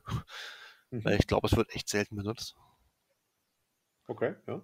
Also von, von, von meiner Erfahrung. Ich habe tatsächlich in allen Spielen, die ich bisher gemacht habe, ich glaube ein oder zweimal gesehen, dass das wer gemacht hat. Weil meistens, wenn man Okay. im Nahkampf drin ist, kommt man da nicht raus oder das ist dann tot oder Ja. Aber gerade für Varangard oder so ist das schon gar nicht so schlecht, finde ich. Weil Varangard ist halt ultra tödlich, super zäh, aber es sind halt nur drei Modelle. Also in der Regel wird man wahrscheinlich nur einen hinstellen, wenn überhaupt. Ähm, aber die Raven die sind Guard, schon sehr, sehr gut. die Raven zählte nicht als Held, stimmt's? Das heißt, die dürften Äh, keine Generalsfähigkeit kriegen, leider. nee, stimmt, ja. Aber äh, trotz allem finde ich halt ziemlich, ziemlich gut, dass die halt als General zählen und du deine, deine, deine Ziele, deine taktischen Missionsziele oder so, dann mit qua- quasi dem General oder der Generaleinheit machen kannst. Mhm. Ja, sie sind halt im Prinzip die rechte Hand von Akeon, ne? Und sie sind beritten. Ja, ganz wichtig. Ja. Dann kommen wir mal zu dem, den Archeon so gar nicht ausstehen kann, nämlich zur Legion of the First Prince. Das sind die Jungs von Belacor. Ähm, wahrscheinlich somit mein Lieblingsmodell, was GW bisher in der Range hat. Ähm, und der hat den Favor of the Four. Das heißt, zum Start der Heldenphase wählt man eine befreundete Legion of the First Prince Undivided Einheit. Da sind sie wieder, unsere Undivided Dudes und wählt ein, eins der folgenden Marks of Chaos und also halt Korn, Nurgle, Siege oder Slanish und die bekommen für diesen Zug ähm, bis zur nächsten Heldenphase das äh, entsprechende, äh, die entsprechende Fähigkeit dieser Gottheit zusätzlich zu der Undivided Fähigkeit. Das finde ich schon gar nicht so schlecht. Ähm, und ähm, wenn man das, das Mal des Siege äh, vergibt, dann bekommt er auch zusätzlich den Zauberspruch, wenn es ein Zauberer ist. Und das zweite Ding ist, und das ist das, was ich so cool finde daran, Infernal Servants. Das heißt, wir dürfen Bloodletters, Horrors of Siege, Plague Bearers und Demonet-Einheiten auch mit Malen des Chaos ausstatten, als wären sie Slaves to Darkness-Einheiten. Das heißt, wir dürfen unsere, unsere Armee quasi weiter mischen, was ich halt ganz geil finde, weil ich mag diesen, diesen, diesen Stil von Belacor, dass man halt Mortals und Dämonen weiter mischt. Ähm, und ich glaube auch, dass ich das ein paar Mal machen werde. Ja, allein weil du bei Bellacore spielen willst. Natürlich. also man kann auch Belacor mit einer reinen äh, Mortal-Liste spielen, das geht auch. Ähm, aber ich finde ihn halt so irgendwie, der hat mehr Flavor, wenn man ihn so spielt. Ja, was ich halt sehr schön finde, ist, dass du halt das in jeder Heldenphase neu bestimmen kannst. So- Sowohl die Einheit als auch ähm, das Mark, Ja. was sie kriegen. Das heißt, wir könnten einer Bloodletter-Einheit theoretisch das mal äh, Chaos Undivided geben. Oder? Ja, eigentlich. Nee, Quatsch. Das ist ja nur für die Mortals, ne? Nee, das ist nur für die Mortals, ja. Die Dämonen kriegen halt nur dann entsprechendes. Ah, from the Mark of Chaos Battle Trade. Also die müssen den kriegen, den sie selber ausgerüstet haben. Also was weiß ich, Bloodletter kriegen halt Korn in dem, in dem Fall und so weiter. Ja, gut, aber weil es eine Wehrschwachsinn. Ja, macht aber auch Sinn, weil das ja die Einheiten gut bufft dann. Ich habe jetzt Siege Blattletter. Yay! Lass sie alle zaubern. Und dann gibt es direkt einen Warbriss auf der Platte. Ja, gut, dass du zaubern sagst. Ich hätte noch Ja. eins. Ja. Und zwar die Kappa-Lists. Mhm. Mit ihren, mit ihren blasphemischen Ritualen. Alle Kabbalist-Helden werden Zauberer. Wenn sie Zauberer schon sind, können sie einen zusätzlichen Spruch wählen oder sprechen und kennen auch einen zusätzlichen Spruch aus der Law of the Damned. Das heißt, du kriegst dann zwei, drei, kriegst dann eventuell zwei Sprüche aus der Legion, aus der, Ja. der Spell Law. Und zusätzlich, das finde ich ganz interessant, wenn man den ähm, Slaves for Darkness internen He He Heldenaktionen äh, mit den Zauberern macht, kann man den sofort mit allen anderen Helden innerhalb von drei Zoll vom ersten nochmal machen. Das heißt, wenn es Ja. dann castet, dann richtig. Ja. So ein, so ein letztes Gefecht quasi, was dann rumballert. Ja. Das ist schon cool. Okay. Das waren die Damned Legion, oder hast du noch eine? Weil ich fand jetzt die, ähm, wie heißen sie gleich? Die, Die die Spoil- Spoilers und die Ravagers fand ich nicht so toll. Hm, Ich hätte es auch nicht ganz so. Nö. Also das Problem bei Ravagers ist halt einfach, dass Barbaren in, inzwischen Schmutz geworden sind. Die waren in der letzten Edition, meine ich, richtig, richtig stark. Ähm, ja, ist ein bisschen schade, aber gut. Äh, dann kommen wir zu den Matchplay-Abilities und nähern uns dann langsam endlich den, den Einheiten. Ähm, und zwar die Strategic Ploys. Da haben wir die Grand, Strategy, Grand Strategies. Ähm, derer haben wir wieder vier. Conquerors of the Realms heißt das bei uns. Und da habe ich mir markiert die Dominating Presence. Wenn das Spiel endet, erfüllt man das, wenn mindestens eine befreundete Slaves to Darkness Einheit vollständig in jedem Spielfeldviertel des Schlachtfeldes steht. Ja, ist schwierig zu scoren. Wenn ich mich jetzt aber entscheiden müsste aus diesen vier, würde ich das nehmen tatsächlich. Okay. Weil wir sind halt einfach langsam. Ja, kann ich verstehen. Ich würde tatsächlich ähm, ein anderes wählen, wenn ich so ein bisschen mit, mit, mit Story nehmen, spielen will. Ja. Und du vermutest wahrscheinlich schon was? Ja. Ja. Follow the Dark Path to Glory. Genau. Ja. Wenn die Schlacht endet, hat man die geschafft, wenn man einmal die Dark Apothesis auf der Eye of the Gods Table hatte. Mindestens Ja. einmal. Also. Das ähm, finde ich halt auch ganz interessant. Ja. Es ist halt ein Würfelspiel, ne? Also ich glaube, im Turnier würde ich das nicht nehmen, weil ich kenne mich. dann, dann würfel ich es nicht, wenn ich es brauche. Ähm, Ja, gut, aber ich, dachte, ich würde ja dann Andewald spielen. Ähm, und mindest, ich hätte dann unabhängig davon, ob ich was, ob ich was töte, äh, ich würde ja mit einem Wurf anfangen, ich könnte dann auch einmal zaubern, ich dürfte einen Würfel wiederholen und also so Ja. hat man die Chance halt erhöht. Man muss sie nur einmal schaffen. Und dann Ja, kann es okay, dann ja. der Gegner auch nicht mehr nehmen. ja. Der einzige Feind, der einem hier das nehmen kann, ist man selber und sein Würfelglück. Genau. ja. Nee, stimmt schon, ja. Dann haben wir noch äh, Bring Ruin to the Rams. Das ist das übliche mit vier Battle Tactics scoren. Finde ich sowieso immer furchtbar. Das ist das Äh, üblich. Das haben sie, glaube ich, erst mit. Ich, ich kannte es vor, vor den Silvern, glaube ich nicht. Äh, das doch, das hatten schon? wir. Nee, bei den Nighthawks nicht, aber bei den Skaven und bei den Daughters of Cain hatten wir das schon. Ja, also machen sie es jetzt einfach überall bei. Konsequent. Toll. Ja. Super. Ja. Könnt ihr, das ist das ist so schlecht, das könnt ihr auch sparen können. Ja, da können sie auch einfach nur drei abdrucken und den Rest dann noch einfach nur eingefärbt lassen. ähm, und wir haben Masters of, of Dark Rituals. Äh, das macht, ähm, wenn man irgendwelche Slaves to Darkness Endloszauber noch auf dem Schlachtfeld hat, die man bereits aufgestellt hat. Ja, ist okay, aber ganz ehrlich, wenn der Feind das weiß oder wenn der Gegner das weiß, dann, dann entbindet er die einfach alle und am Ende ist Feierabend quasi. Ja. Müll. Dann haben wir die Battle Tactics. Ähm, die fand ich okay. Da fand ich die von den Silvern das besser, aber die hier sind auch ganz okay. Ähm, da haben wir einmal den March of Ruin. Da wählt man eine befreundete Slaves to Darkness Einheit, die einen Standartenträger mit einem Ensorcelled Banner hat. Also das sind diese Banner, die wir vorgestellt haben. Äh, und die noch nicht innerhalb des feindlichen Territoriums ist. Und man erfüllt diese Battle-Taktik, wenn diese Einheit dann innerhalb des feindlichen Territoriums ist und äh, innerhalb von 3 Zoll um eine befreundete Einheit. Das ist durchaus machbar. Ja, definitiv. Also kommt so ein bisschen auf die Mission drauf an, aber dann, wenn ich eine Mission habe, wo die Aufstellungs-, die Territorien sehr klein sind, dann will ich, die, will ich das halt einfach nicht. Ja, Also. genau. Da, da, Bei dir? muss nicht sein. Äh, bei mir ist tatsächlich äh, Lust for Power. Ja, wer hätte das gedacht? Weil es geht, man muss einfach nur mit einem Helden einen Wurf auf der Eye of the Gods Tabelle machen. ja, Und wenn ich mir das zaubern kann und oder eventuell was töten, oder habe ich genug Möglichkeiten, da eventuell ranzukommen. ja. Und wenn ich auf Nummer sicher gehen will, Fall- dann mache ich halt in, nehme ich dann halt die He- Heroic Action, dass ich mit drei Würfeln würfel. Und erhöht die Wahrscheinlichkeit nochmal ein bisschen mehr. Ja. Also, ich sag mal, das, das ist eigentlich ein geschenkter Punkt, Punkt, das Ding. Weil selbst wenn wir am Ende die Chaosborn rauskriegen, egal. Ein Siegpunkt, fertig. Ähm, ich habe noch Them Down.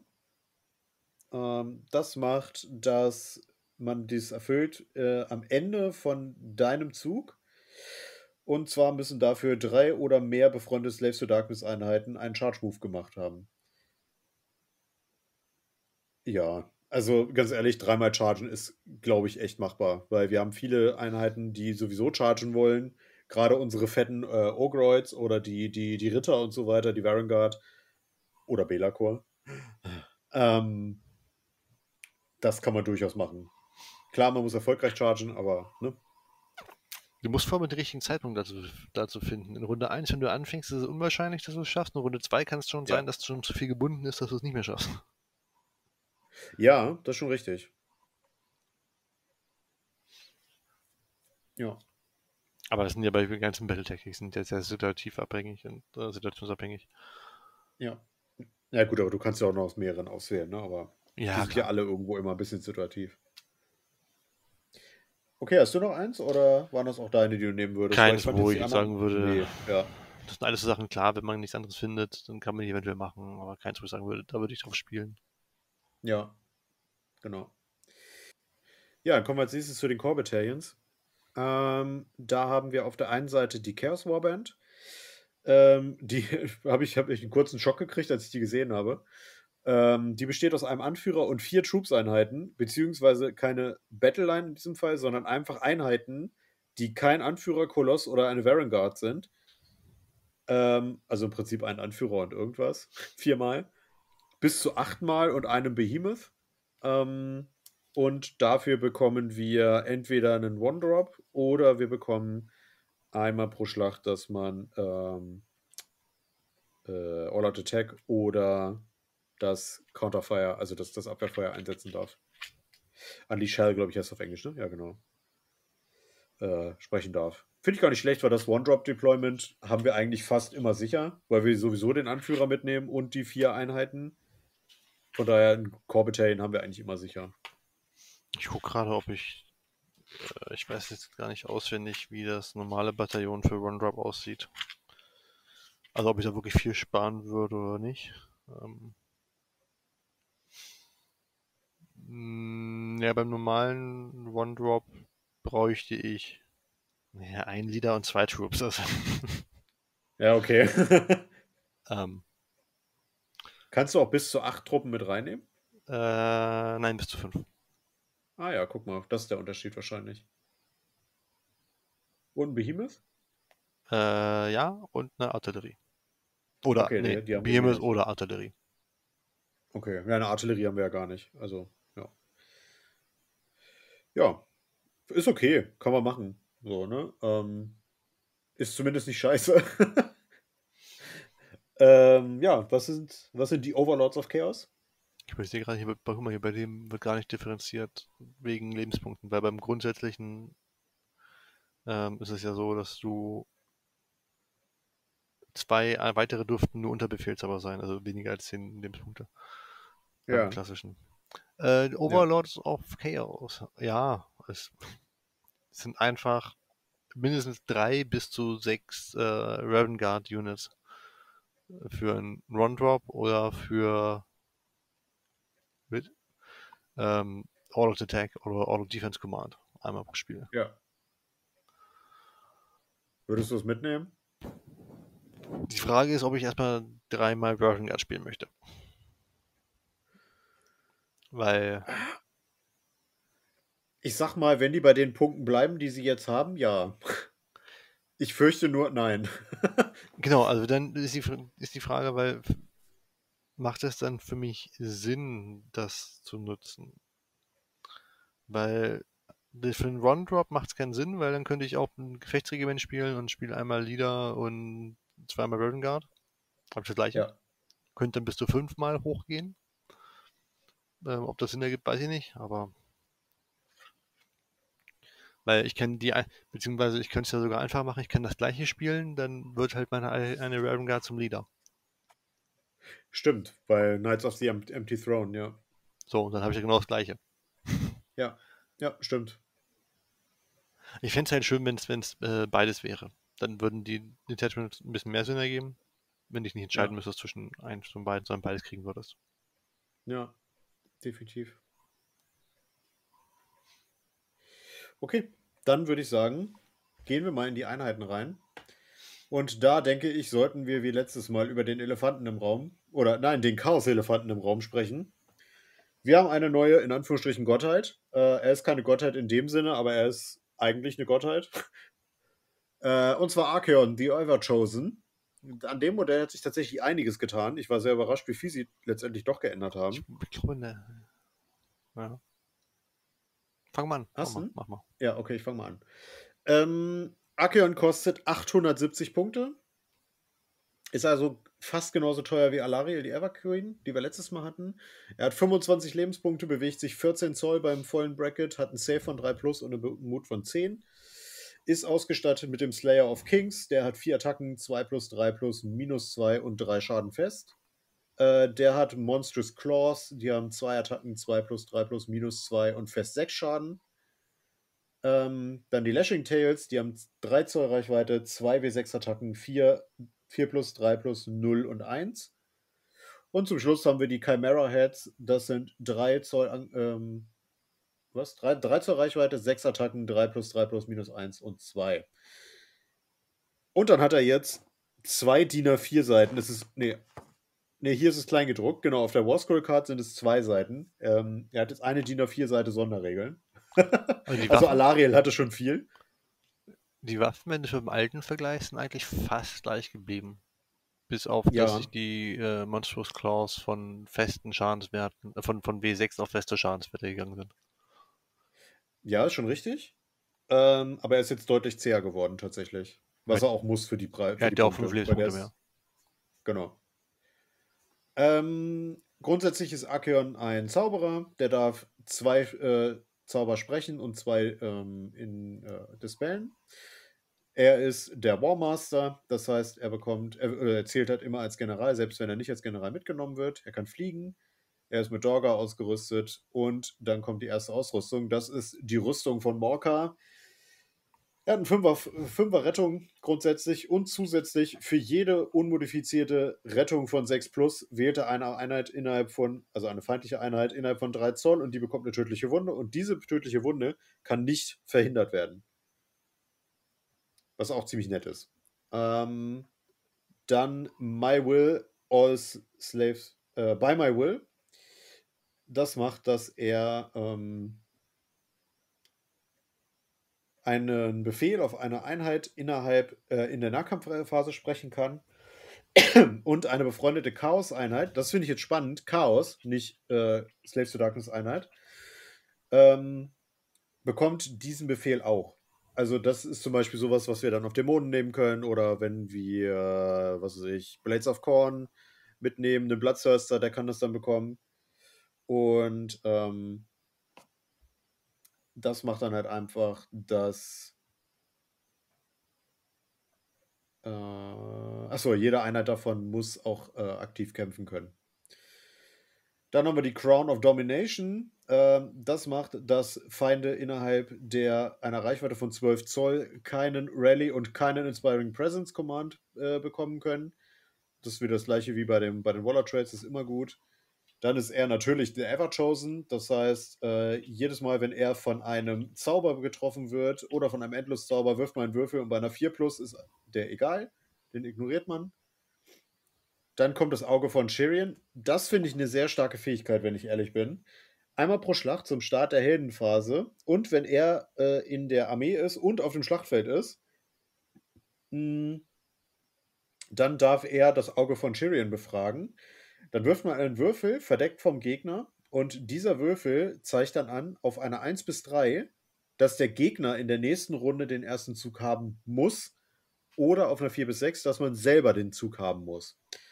Und diese Einheit kann nicht, genau, kann halt nicht benutzt werden, wenn er nicht auf dem Feld ist. Damit weiß man, was kommt nächste Runde und äh, kann sich entsprechend darauf einstellen, was der Gegner ja nicht hat. Die klingt erstmal so ein bisschen, ja, Weiß ich nicht. Aber ich glaube tatsächlich, dass sie ganz gut ist, die Fähigkeit. Oder was sagst du dazu? Äh, ich ich frage mich noch, wo du gerade rausgefunden hast, dass, äh, dass das verdeckt sein soll. Äh, also auf, im deutschen Buch habe ich geguckt, verdeckt. Jetzt lese ich gerade im englischen Buch. Äh, du hast recht, im Englischen steht nichts von verdeckt.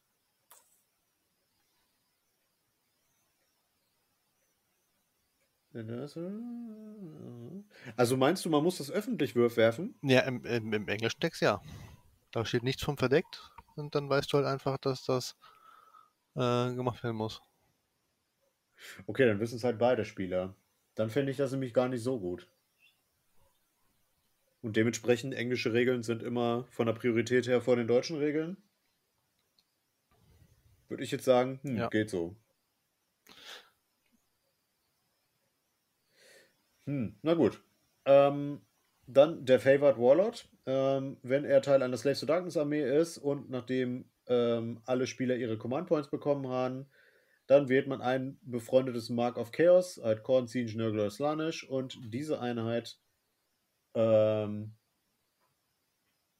oder dann bekommt diese Einheit halt dasselbe, also im Prinzip wie bei Belacor, dann bekommt diese Einheit dieses zusätzliche Keyword. Ja. Dann hat er den, den Slayer of Kings, das ist nach wie vor die alte Fähigkeit. Wenn man beim Wundwurf zwei oder mehr Sechsen gewürfelt hat, dann ist das feindliche Heldenmodell sofort tot. Ähm, dann hat man den Three-Headed Titan. Da haben wir das erste Mal, glaube ich, dass in dem Datasheet Bilder nochmal drin sind, glaube ich, oder? Mm, ja. Könnte sein. Äh, da haben wir einmal den Sludge Spelcher. Das ist der Nörgelkopf. Da wählt man eine feindliche Einheit innerhalb von 6 Zoll und wirft eine entsprechende Anzahl an Würfeln, je nachdem, wie viele Modelle in der Einheit sind, bis zu einem Maximum von 7. Nörgel halt. Und für jedes Ergebnis von 3 plus gibt es eine tödliche Verwundung. Ganz nett. Dann haben wir den Skull Purser. Ähm, da wählt man eine feindliche Einheit innerhalb, äh, ein feindliches Modell innerhalb von 3 Zoll um diese Einheit und wirft einen Würfel. Und wenn das Ergebnis höher ist als der Wundenwert des Modells, ist es sofort getötet. Und du kannst eine entsprechende Anzahl an Lebenspunkten an Archeon heilen, die dem Wurf quasi oder dem verbliebenen Wundenwert des Modells entsprach. Äh, und zu guter Letzt haben wir den Spell Eater. Das ist der Zinschkopf. Da wählt man einen Endloszauber innerhalb von 12 Zoll um diesen, äh, um Archeon heilt und wirft einen Würfel und bei einer 2 Plus wird er einfach aufgelöst und er heilt sich um. Nee, und der Zauberer, der sich das, der, der den gewirkt hat, erleidet D3 tödliche Wunden. Auch nicht schlecht.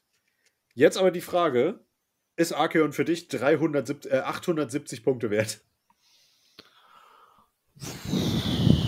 Ich finde den Göttern halt immer schwierig. Also er ist halt, ich, ich kann ihn, ja, die kannst halt immer nur mit, mit äh, meinem mit meinem Gott auf, äh, vergleichen, weil ich den am besten kenne. Ähm, er hält um einiges mehr aus. Er mhm. ist im Nahkampf etwas, wo man, man eigentlich nicht im Nahkampf sein möchte. Mhm. Ähm, von daher, ich sag mal, im Vergleich, ja.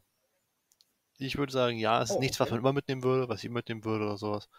Aber für Großspieler auf jeden Fall. Also, er macht seine Punkte, glaube ich, wett. Wenn okay. du nicht gerade gegen, gegen, keine Ahnung, Skaven spielst oder sowas, die mit Mortals um sich schmeißen. Ja. Ich bin ehrlich, ich würde Archeon nicht mitnehmen aktuell. Ähm, das Ding ist, Vergleich mal Archeon mit Alariel von letzter Woche. Ähm, Weil Alariel ist, kostet, glaube ich, 30 Punkte weniger. Oder 20 Punkte weniger. Und die ist halt einfach untötbar durch ihre Heilung fast. Und durch ihr Wiederaufstehen. Und die bollert halt Mortal Wounds raus. Und Archeon kann kaum Mortal Wounds rausfeuern. Persönlich finde ich ihn nett, weil er halt tanky ist. Aber ich finde andere Götter deutlich stärker. Zum Beispiel auch Kragnos. Mhm. Naja, und er hatte die Möglichkeit, Leute direkt rauszunehmen. Ja, aber du musst halt bei vier Attacken erstmal die Doppel-6 im Bundwurf haben, ne? Ja, klar. Ja. Also er ist nicht schlecht, aber für 870 Punkte, äh, ich glaube nicht. Also ich, ich würde ihn erstmal nicht nehmen. Man mag mich aber auch, äh, oder man, man mag mich da auch überzeugen, dass, es, dass er doch durchaus Sinn macht. Also er ist halt, er ist halt äh, tankiges Brett. Natürlich ist Krankenhaus, wenn der da reinrennt, dann, dann wird er halt auch irgendwie zerpflückt. Ja. Ähm, durch den, durch den Charge-Move alleine. Aber du bist halt, bist halt mobil, du hast halt viele, viele Möglichkeiten, was zu machen. Du bist halt flexibel mit dem. Genau. Okay. Dann bist du erstmal dran. Ja, jetzt muss ich suchen. Und zwar habe ich das jetzt eher nach dem Modell entschieden. Belakor, gut dabei. Nein. Nein, nein. äh, wo ist er hin? Eternus? Nee, nee, nee. Ich bin, ich bin komplett blind hier. Ich weiß das nicht. Moment. Den Chaos War Shrine?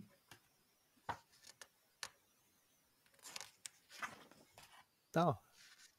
Den Centaurion Marshall.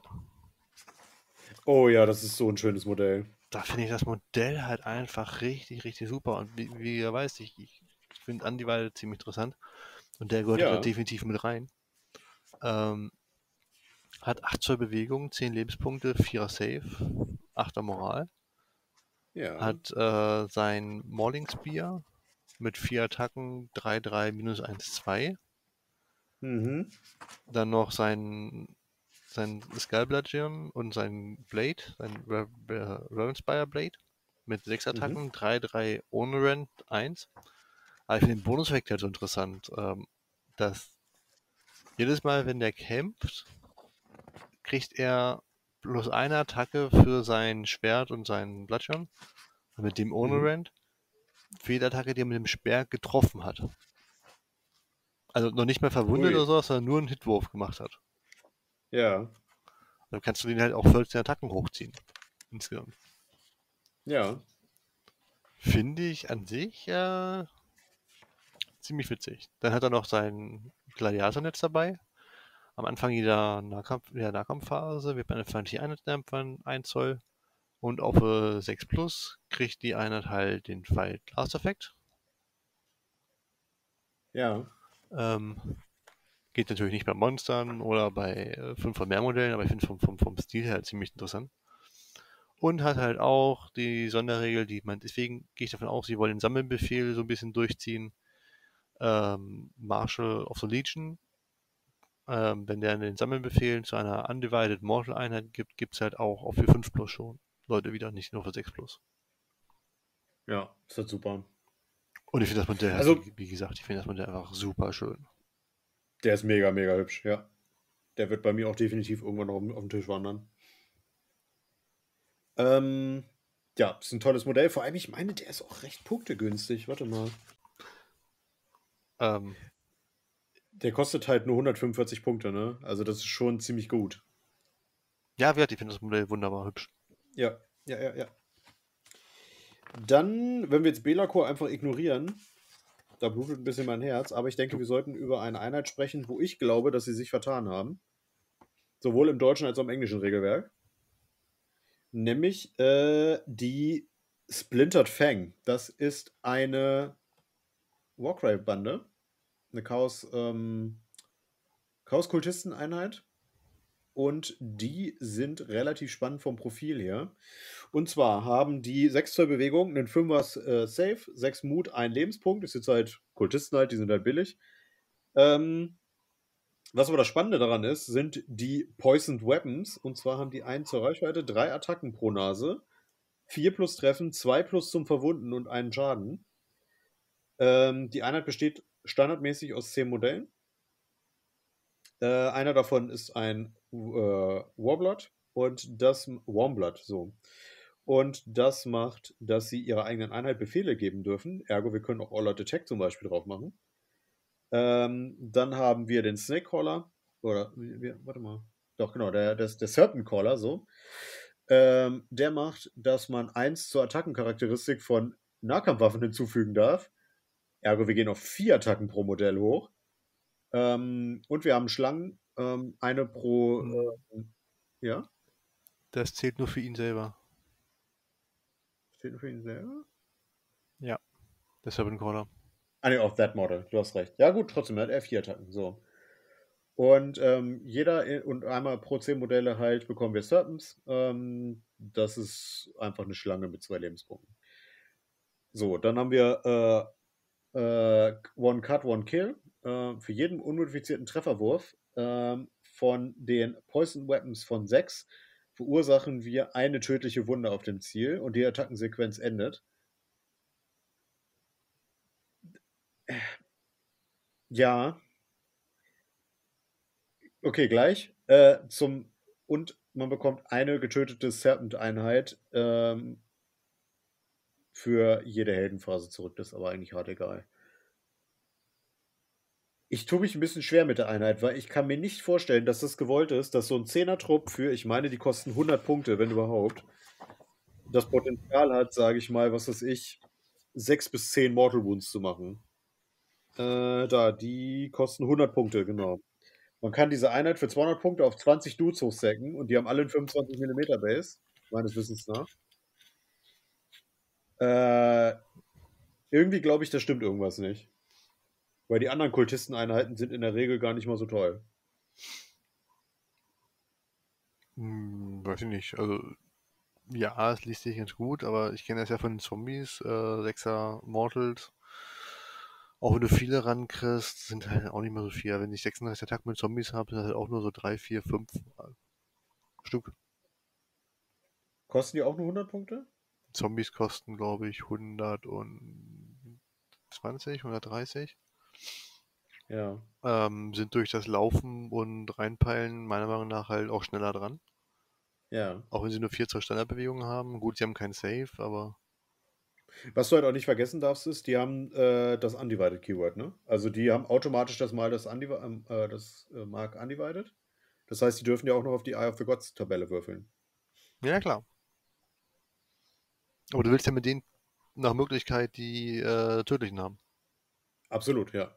So, und das kannst du halt nicht ändern. Ja. Du, es gibt keine, keinen, wo du mehr auf den Attackenwert kriegst. Ja. Klar, du Ja. bist schneller dran eventuell, du bist eventuell hast ein bisschen Rent und sowas, was dir dann wieder böser macht. Aber man darf halt nicht vergessen, das sind halt auch nur 10 Lebenspunkte. Das stimmt, ja. Also bei den Zombies sind es halt für 120 Punkte, sind es halt einfach 20 Lebenspunkte. Das stimmt, ja. Von daher kann ich mir schon Okay. vorstellen, dass das gewollt ist. Vielleicht sind die im Vergleich zu anderen ähm, besser. Aber ich kann mir schon vorstellen, dass das, dass das äh, gedacht, so gedacht ist. Na gut. So, dann würde ich sagen, jeder von uns noch ein Modell und dann. Ja, ich bleib gleich äh, ein Modell. Gut, okay. Ähm, dann, dann will ich das Modell Eine Einheit. nicht. also Dann, dann will ich die, dann will ich ja nicht. Ich möchte nur mal anmerken, dass ich die Corvus-Kabale sehr schön von der Optik finde. Oh ja. Ähm, und dann wäre ich tatsächlich beim Mutalit Vortex Beast. Oh, jetzt wird spannend. Das hätte ich nicht gedacht.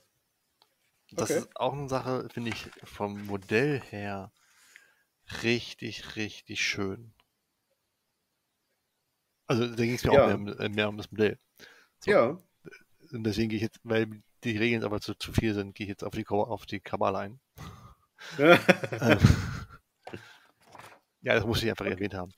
Also Ja, einmal ja. das Bild von, von die, die, die Chorus-Kabale finde ich, wie gesagt, richtig, richtig schön. Es ist eine Einheit mit neun Modellen, wenn ich mich nicht irre. Genau. Ist auch eine von den Warcry-Banden. Ja. Bewegung Ja. 6, ein Lebenspunkt, 6er Safe, nur 6er Bravery.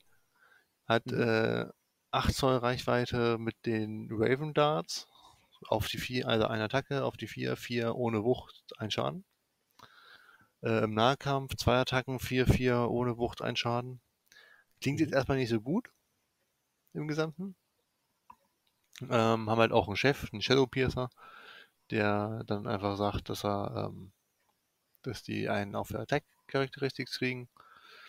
Und ein Strike Talon, der auch nochmal einen auf den Attack Characteristic kriegt. Finde ich ganz interessant. Also haben die quasi zwei davon. Ja. Warum, verstehe ich nicht, aber okay. Ähm, Warum dann, nicht? dann sind die unsichtbar für feindliche Einheiten, solange sie sich in Deckung befinden. Und Ja. wenn sie aus dem Terrain angreifen, ähm, sind, können sie quasi fliegen. Für die Berechnung der Entfernung und für Modelle und sowas. Das Ja. finde ich ziemlich cool. Aber ich sehe die eher aus dem, aus dem letzten Punkt, von den sie haben. Und zwar kann man die in Reserve halten und dann, ähm, wie man es halt kennt, runterkommen lassen, wo man möchte und mehr als 9 Zoll von feindlichen Einheiten. Mhm. Und ich merke immer mehr bei meinen Listen, dass ich immer mindestens ein oder zwei Einheiten drin habe, die diesen Effekt haben. Mhm. Weil das den Gegner so ein bisschen in eine Aufstellung zwingt, weil meistens können die Einheiten gar nicht so viel, weil Leute haben immer Angst davor. Ähm, aber er bringt es halt hin, dass du die Möglichkeit hast, in Runde 2, 3 oder sowas nochmal einen Missionszielmarker, der vielleicht ein bisschen abseits ist, weil das Reichsteinziel explodiert ist oder so. Ähm, die Möglichkeit hast du halt immer, irgendwo nochmal was zu contesten, was zum, vom Gegner einzunehmen, was er halt vergessen hat oder sowas, oder du zwingst ihn halt dazu, immer eine Einheit draufzulassen auf den Ja. Markern. Ja. Und dafür finde ich die super. Absolut.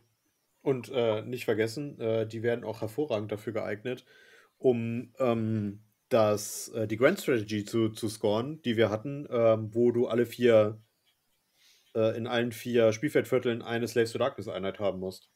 Genau, und sie sind auch gar nicht so teuer gewesen. Mhm. Äh, waren auch 100 Punkte, ne? guck mal gerade. Die Corvus Kabal ist. Äh, Wo ja. sind sie denn da? 80. Ja, also 80 Punkte habe ich immer noch mal über für, Absolut. ich stelle sie mal irgendwo hin. Ja. Absolut. Ist eine coole Einheit. Ich mag auch den, den, den Stil von denen sehr gerne. Was mich gewundert hat, ist, dass die das Undivided Keyword gekriegt haben, weil die schreien ja nun noch Zinch. Ähm, aber sollte wohl nicht sein. Ich glaube, ich finde es gar nicht so schlecht in dem Moment. Ja, okay. Dass das, also von, von der Story, das weiß ich nicht, klar. Ähm, aber vom, vom, vom Spielerischen finde ich es, glaube ich, ganz gut. Ja. Okay, dann äh, haben wir Belacor und ich würde gleich auch sein Minion mitnehmen, so wie Saruman und äh, Schlangenzunge quasi. Da schummel ich jetzt einfach. Ähm, ich persönlich finde, dass Belacor das wesentlich bessere äh, Generalsmodell ist als Archeon. Zumal Arche äh, Belacor weniger als die Hälfte kostet. Der kostet 335 Punkte. Ähm, und hörst du mich noch? Ah, okay, du warst kurz weg. Entschuldige. Ähm, jetzt habe ich vor Schock weggescrollt. So. Ähm, ja. Ähm, Belacor hat eine 14 Zoll Bewegung. Na klar, er kann fliegen. Er hat 14 Lebenspunkte, ein 4 plus Save, ist natürlich dann ein bisschen schlechter. Hat einen Mutwert von 10. Ähm, ist ausgerüstet mit der Klinge der Schatten. Damit hat er 8 Attacken, 3 plus 3 plus minus 2, 2. Hat eine grausige Klaue mit einer Attacke auf die 3 auf die 3, minus 1, 2. Und er hat den Stachelschwanz. Keine versauten Witze in die Kommentare.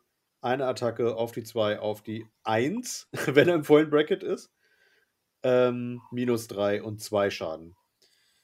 Ähm, genau, er ist der Dark Master. Das heißt, er darf einmal pro Schlacht zum Beginn der gegnerischen Heldenphase eine Einheit auf dem Schlachtfeld wählen, also eine feindliche Einheit auf dem Schlachtfeld wählen Und bis zur nächsten Heldenphase kannst du jedes Mal zu jeder, zum Beginn jeder Phase ähm, einen Würfel werfen und bei einer 3 Plus kann sich die Einheit nicht bewegen. Nicht schießen, nicht kämpfen und keine Befehle aussprechen. Keine Gebete sprechen, keine Zauber wirken, keine Endloszauber auflösen oder versuchen, Zauber zu bannen. Das ist eine Fähigkeit, die finde ich ganz schön assi, weil gerade, was weiß ich, äh, der Gegner hat Kragnos dabei, der ist kurz davor, bei dir irgendwo reinzurauschen, er würfelt, 3 plus, schade. Geht nicht. Ähm, dann haben wir äh, den. Den? Was? Dann haben wir den. Ich habe schon verbrochen. Achso, ja. Entschuldige. Alles gut. Äh, dann haben wir seine Shadowform. Nee, gar nicht wahr. Wir haben den Lord of Torment zuerst. Äh, wenn eine feindliche Einheit einen Kampfschock misslingt, dann und innerhalb von 12 Zoll ihn ist, dann bekommt sie zusätzlich W3. Äh, dann, nee, dann darf er sich selber um D3 Lebenspunkte heilen. Ganz nett. Dann haben wir die Shadowform. Da ignoriert er alle Modifikatoren, positiv wie negativ, auf Schutzwürfe für Attacken. Ähm, auch okay, das kennen wir von der Nighthorn. Und zum Schluss hat er ähm, den Feind entkräften. Das macht, das ist ein Zauber, den er kann. Hat einen Zauberwert von 6, Reichweite 18 Zoll wenn er erfolgreich gewirkt wird, eine feindliche Einheit innerhalb der Reichweite und innerhalb der Sicht. Und bis zur nächsten Heldenphase muss diese Einheit eins von Verwundungswürfen mit Nahkampfwaffen abziehen. Auch nett. Wie findest du Belacor? Die, die Shadow-Form erklärt auf jeden Fall, warum er ähm, nur, nur, in Anführungsstrichen Vierer Safe hat. Mhm. Weil diese so eine Fähigkeit mit einem besseren Safe finde ich, find ich echt schlecht. Mhm. Ähm, ich finde ihn prinzipiell, prinzipiell ganz cool. Also er kann, glaube ich, einiges machen. Ich weiß gerade nicht, was er an Punkten kostet. 335. Dafür ist es okay, denke ich. Äh, was, er, was er so kann. Dark Matter finde ich halt richtig, richtig böse, weil es ja nicht nur, es ist ja keine Vorgabe, wie weit der entfernt sein muss oder sonst was. Du kannst von vornherein oder am Ende einfach eine Einheit gefühlt so halb rausnehmen. Ja. Aber halt nur bei 3 Plus, ne?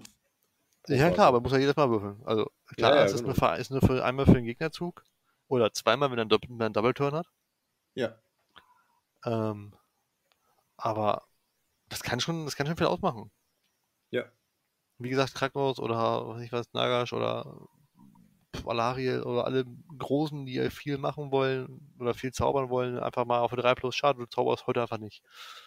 Ähm, ja. weil es ja auch nicht nur für jeden Spell ist, sondern tatsächlich allgemein nur, ich würfel einmal, ist halt okay, ich darf mich zaubern. Ja, genau. Also zumindest lese ich das so. Mhm. Und von daher, ich, was das angeht, finde ich den ja super. Also. Ja, definitiv. Ähm, was natürlich immer noch dazu kommt, meiner Meinung nach, ist, dass wir, wenn wir Belacor mitnehmen, natürlich auch sein Schoßhündchen Eternus mitnehmen wollen. Ähm, das ist der neue Chaos Lord auf dem Pferd, der namenhafte. Der hat eine Bewegung von 10 Zoll, ein Save von 3 plus, 9 Lebenspunkte, 9er Mut. Äh, ist mit einer Todesgeleve ausgerüstet. Die hat 5 Attacken, 3 plus, 3 plus, minus 2, 2, also fast wie, ähm, wie Belacor selbst. Dann hat er einen Shadow Flail, der hat 6 Attacken, 3 plus, 3 plus, minus 1, 1. Und er hat die reißenden Zähne des Pferdes, 3 Attacken, 4 plus, 3 plus, minus 1, 1. Und er hat, auf einem, übrigens äh, finde ich hier auch sehr geil, sein, sein Pferd heißt Dracephalus. Also äh, Bucephalus war ja das Pferd von Alexander dem Großen und sein Vieh heißt ja einfach Dracephalus. Ähm, er hat die Fähigkeit Klinge des ersten Prinzen, das heißt, äh, er bekommt immer den Strike First Effekt, wenn er eine äh, Attacken, also einen Charge durchgeführt hat. Und er bekommt das Spionagenetzwerk, wenn er zu Beginn der Heldenphase sich innerhalb um ein Zoll um eine Legionäre des Chaos-Einheit befindet. Das ist eine, also die Chaos Legionaries, das ist ja auch eine Warcry-Bande. Oder ähm, um eine Furien-Einheit befindet, dann bekommt man einen zusätzlichen Befehlspunkt, ist auch immer nett. Und das letzte ist dann, warum man ihn halt mit Belacor mitnimmt. Am Ende einer Bewegungsphase oder der Bewegungsphase wirft man 2w6, wenn, die, wenn er getötet wird und bekommt plus 1, wenn sich Belacor in der Armee ist und auf dem Schlachtfeld ist. Und bei einer 8 Plus darf man ihn weiter als 9 Zoll entfernt vom Gegner wieder irgendwo aufstellen. Ähm, auch da, er ist halt, sage ich mal, ein guter Nahkampftorpedo, ne? solange Belacor dabei ist. Ähm, Er kostet 145 Punkte, ist dadurch halt auch nicht sonderlich teuer für das, was er kann. Ähm, und das darf man ja jedes Mal wieder machen. Und er ist halt so, für mich ist er, ist er so ein Nervbolzen irgendwie. Also man kann ihn nicht so schnell töten, man muss, man muss ein bisschen mehr reinkommitten in ihn, was man, als, als man möchte. Und ähm, wenn er, wenn er noch irgendwo mit reinrauschen kann, dann ist er halt auch ätzend. Und von daher, ich glaube, dass Eternus in der Belacor-Liste relativ safe ist. Wie gesagt, Saruman und Schlangenzunge. Oder wie siehst du das? Äh, ich finde find den super, also von Optik, sowohl von Optik als auch von der spieltechnischen ja. Seite her. So eine ähnliche Regel gibt es ja auch bei den Soulblight bei einem. Mhm. Ähm, da ist es auch für 4 Plus und das Teil Kritzer, der ist definitiv nicht ansatzweise so gut, nicht so schnell, nicht so schnell da und überhaupt. Mhm. Ähm, die Sonderregel, dass das halt immer geht und im Endeffekt ist es ja so, dass, wie gesagt, es, es gibt, er kann immer wieder kommen, noch nicht mal auf der Bela-Core-Liste, sondern allgemein hast du ja die Chance. Ich finde ihn auch unabhängig von Bela-Core, wäre es, glaube ich, eine Sache, die ich oft mitnehmen würde, wenn ich die spielen würde. Ja. Ja, ich finde ihn cool. Vor allem, da würde ich dann für mich die Frage stellen, ist, ähm, wenn ich den jetzt bei Undivided spielen würde, mhm. Würde der ja das Kiew, den ähm, Eye of the Gods kriegen. Ja. Behält er die Boni dann, nachdem er gestorben ist? Ja. Würde ich jetzt sagen, weil er wieder ins Spiel zurückkommt. Ja. Das heißt, du kannst reinlaufen, im besten Fall was töten, sterben und wieder reinlaufen. Ja, würde ich jetzt spontan so sagen, ja. Das klingt doch gut. Ja, ich sage ja, so, so ein Nervbolzen-Torpedo. Ähm, ja, und ich finde, er ist halt ein hammergeiles, Mount, äh, ein hammergeiles Modell. Auch mit den, den Paintjob finde ich geil, mit diesem Messing, dieses schimmlige Messing, das gefällt mir auch gut. Jetzt die Grün sparen. Genau das. äh, okay, ich habe tatsächlich noch tausend Sachen markiert, aber die Zeit läuft langsam ab. Ich würde sagen, wir kommen mal zu einem Fazit. Ähm, wie gefällt dir denn der Battleturm? Ähm, Im Vergleich zu anderen, äh, ich meine, ja, es ist kein, kein Tod-Battleturm, aber. Ja, ist ja egal, ich sehe das andere auch immer relativ. Äh, ich ich versuche es zumindest wirklich objektiv zu sehen.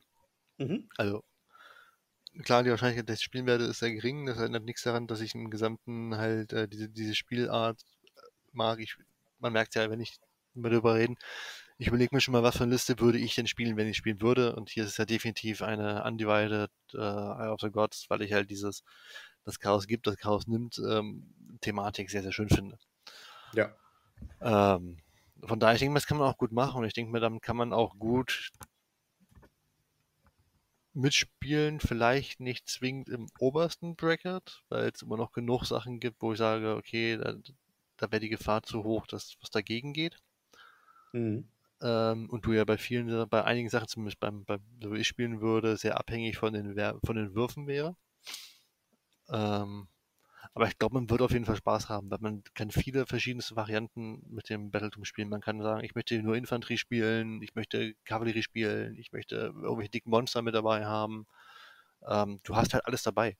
Und ich, ich würde sagen, alles ist auch irgendwie spielbar. Ja. Muss ich halt immer nur den Weg dafür suchen. Ja.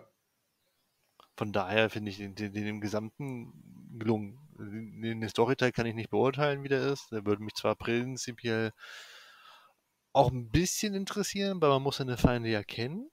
Mhm. Aber ähm, das soll Thema von Leuten sein, die sich mehr in der Lore auskennen.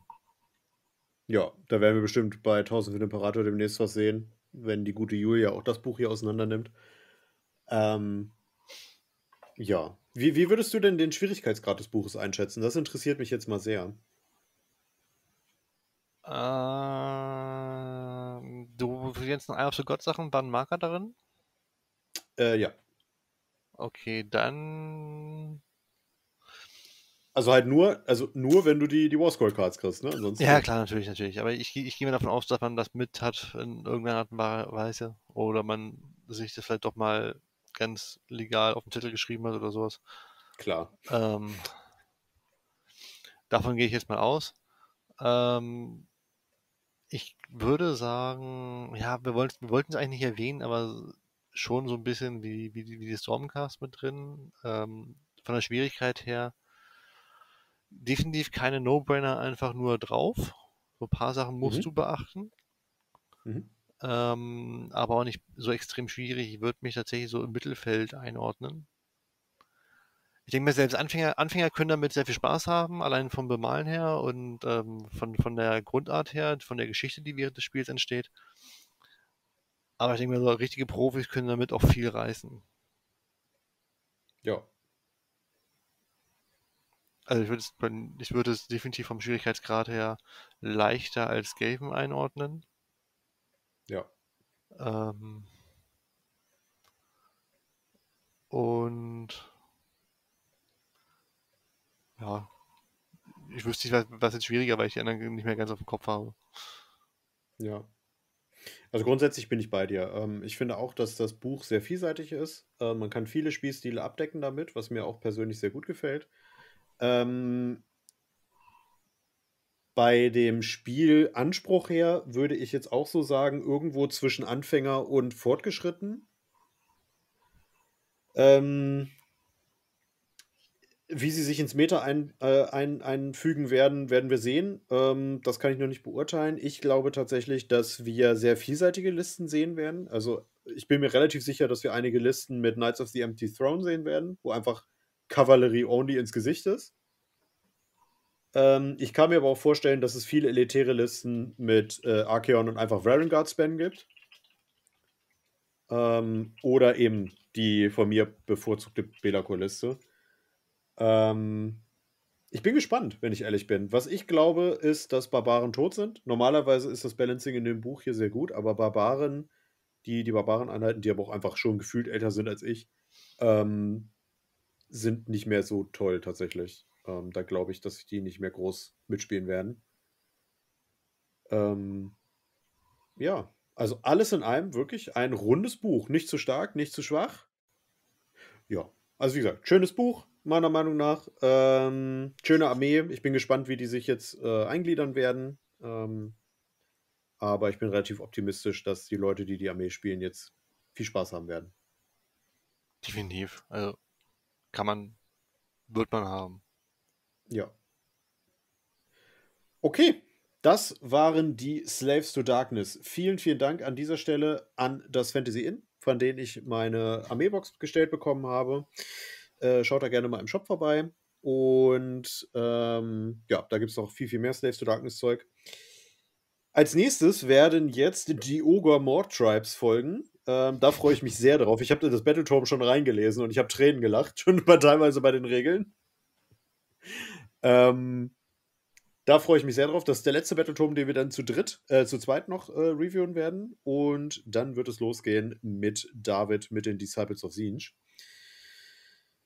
Ja, ich würde sagen, wenn euch dieser Podcast gefallen hat und ihr auch die Sturm des Chaos-Folgen jetzt nicht verpassen wollt, dann abonniert doch gerne unseren YouTube-Kanal und aktiviert die Glocke, wenn ihr das nicht verpassen wollt. Ähm, da wird es jetzt in der nächsten Zeit sehr viel mehr Age of Sigma-Content geben.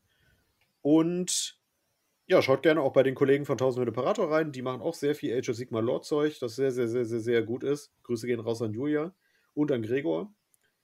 Ähm, ja, bei Spotify und so, ne, fünf Sterne, ihr wisst, ihr kennt das Ganze langsam. Und ich würde sagen, wir sind mit unseren üblichen Worten raus.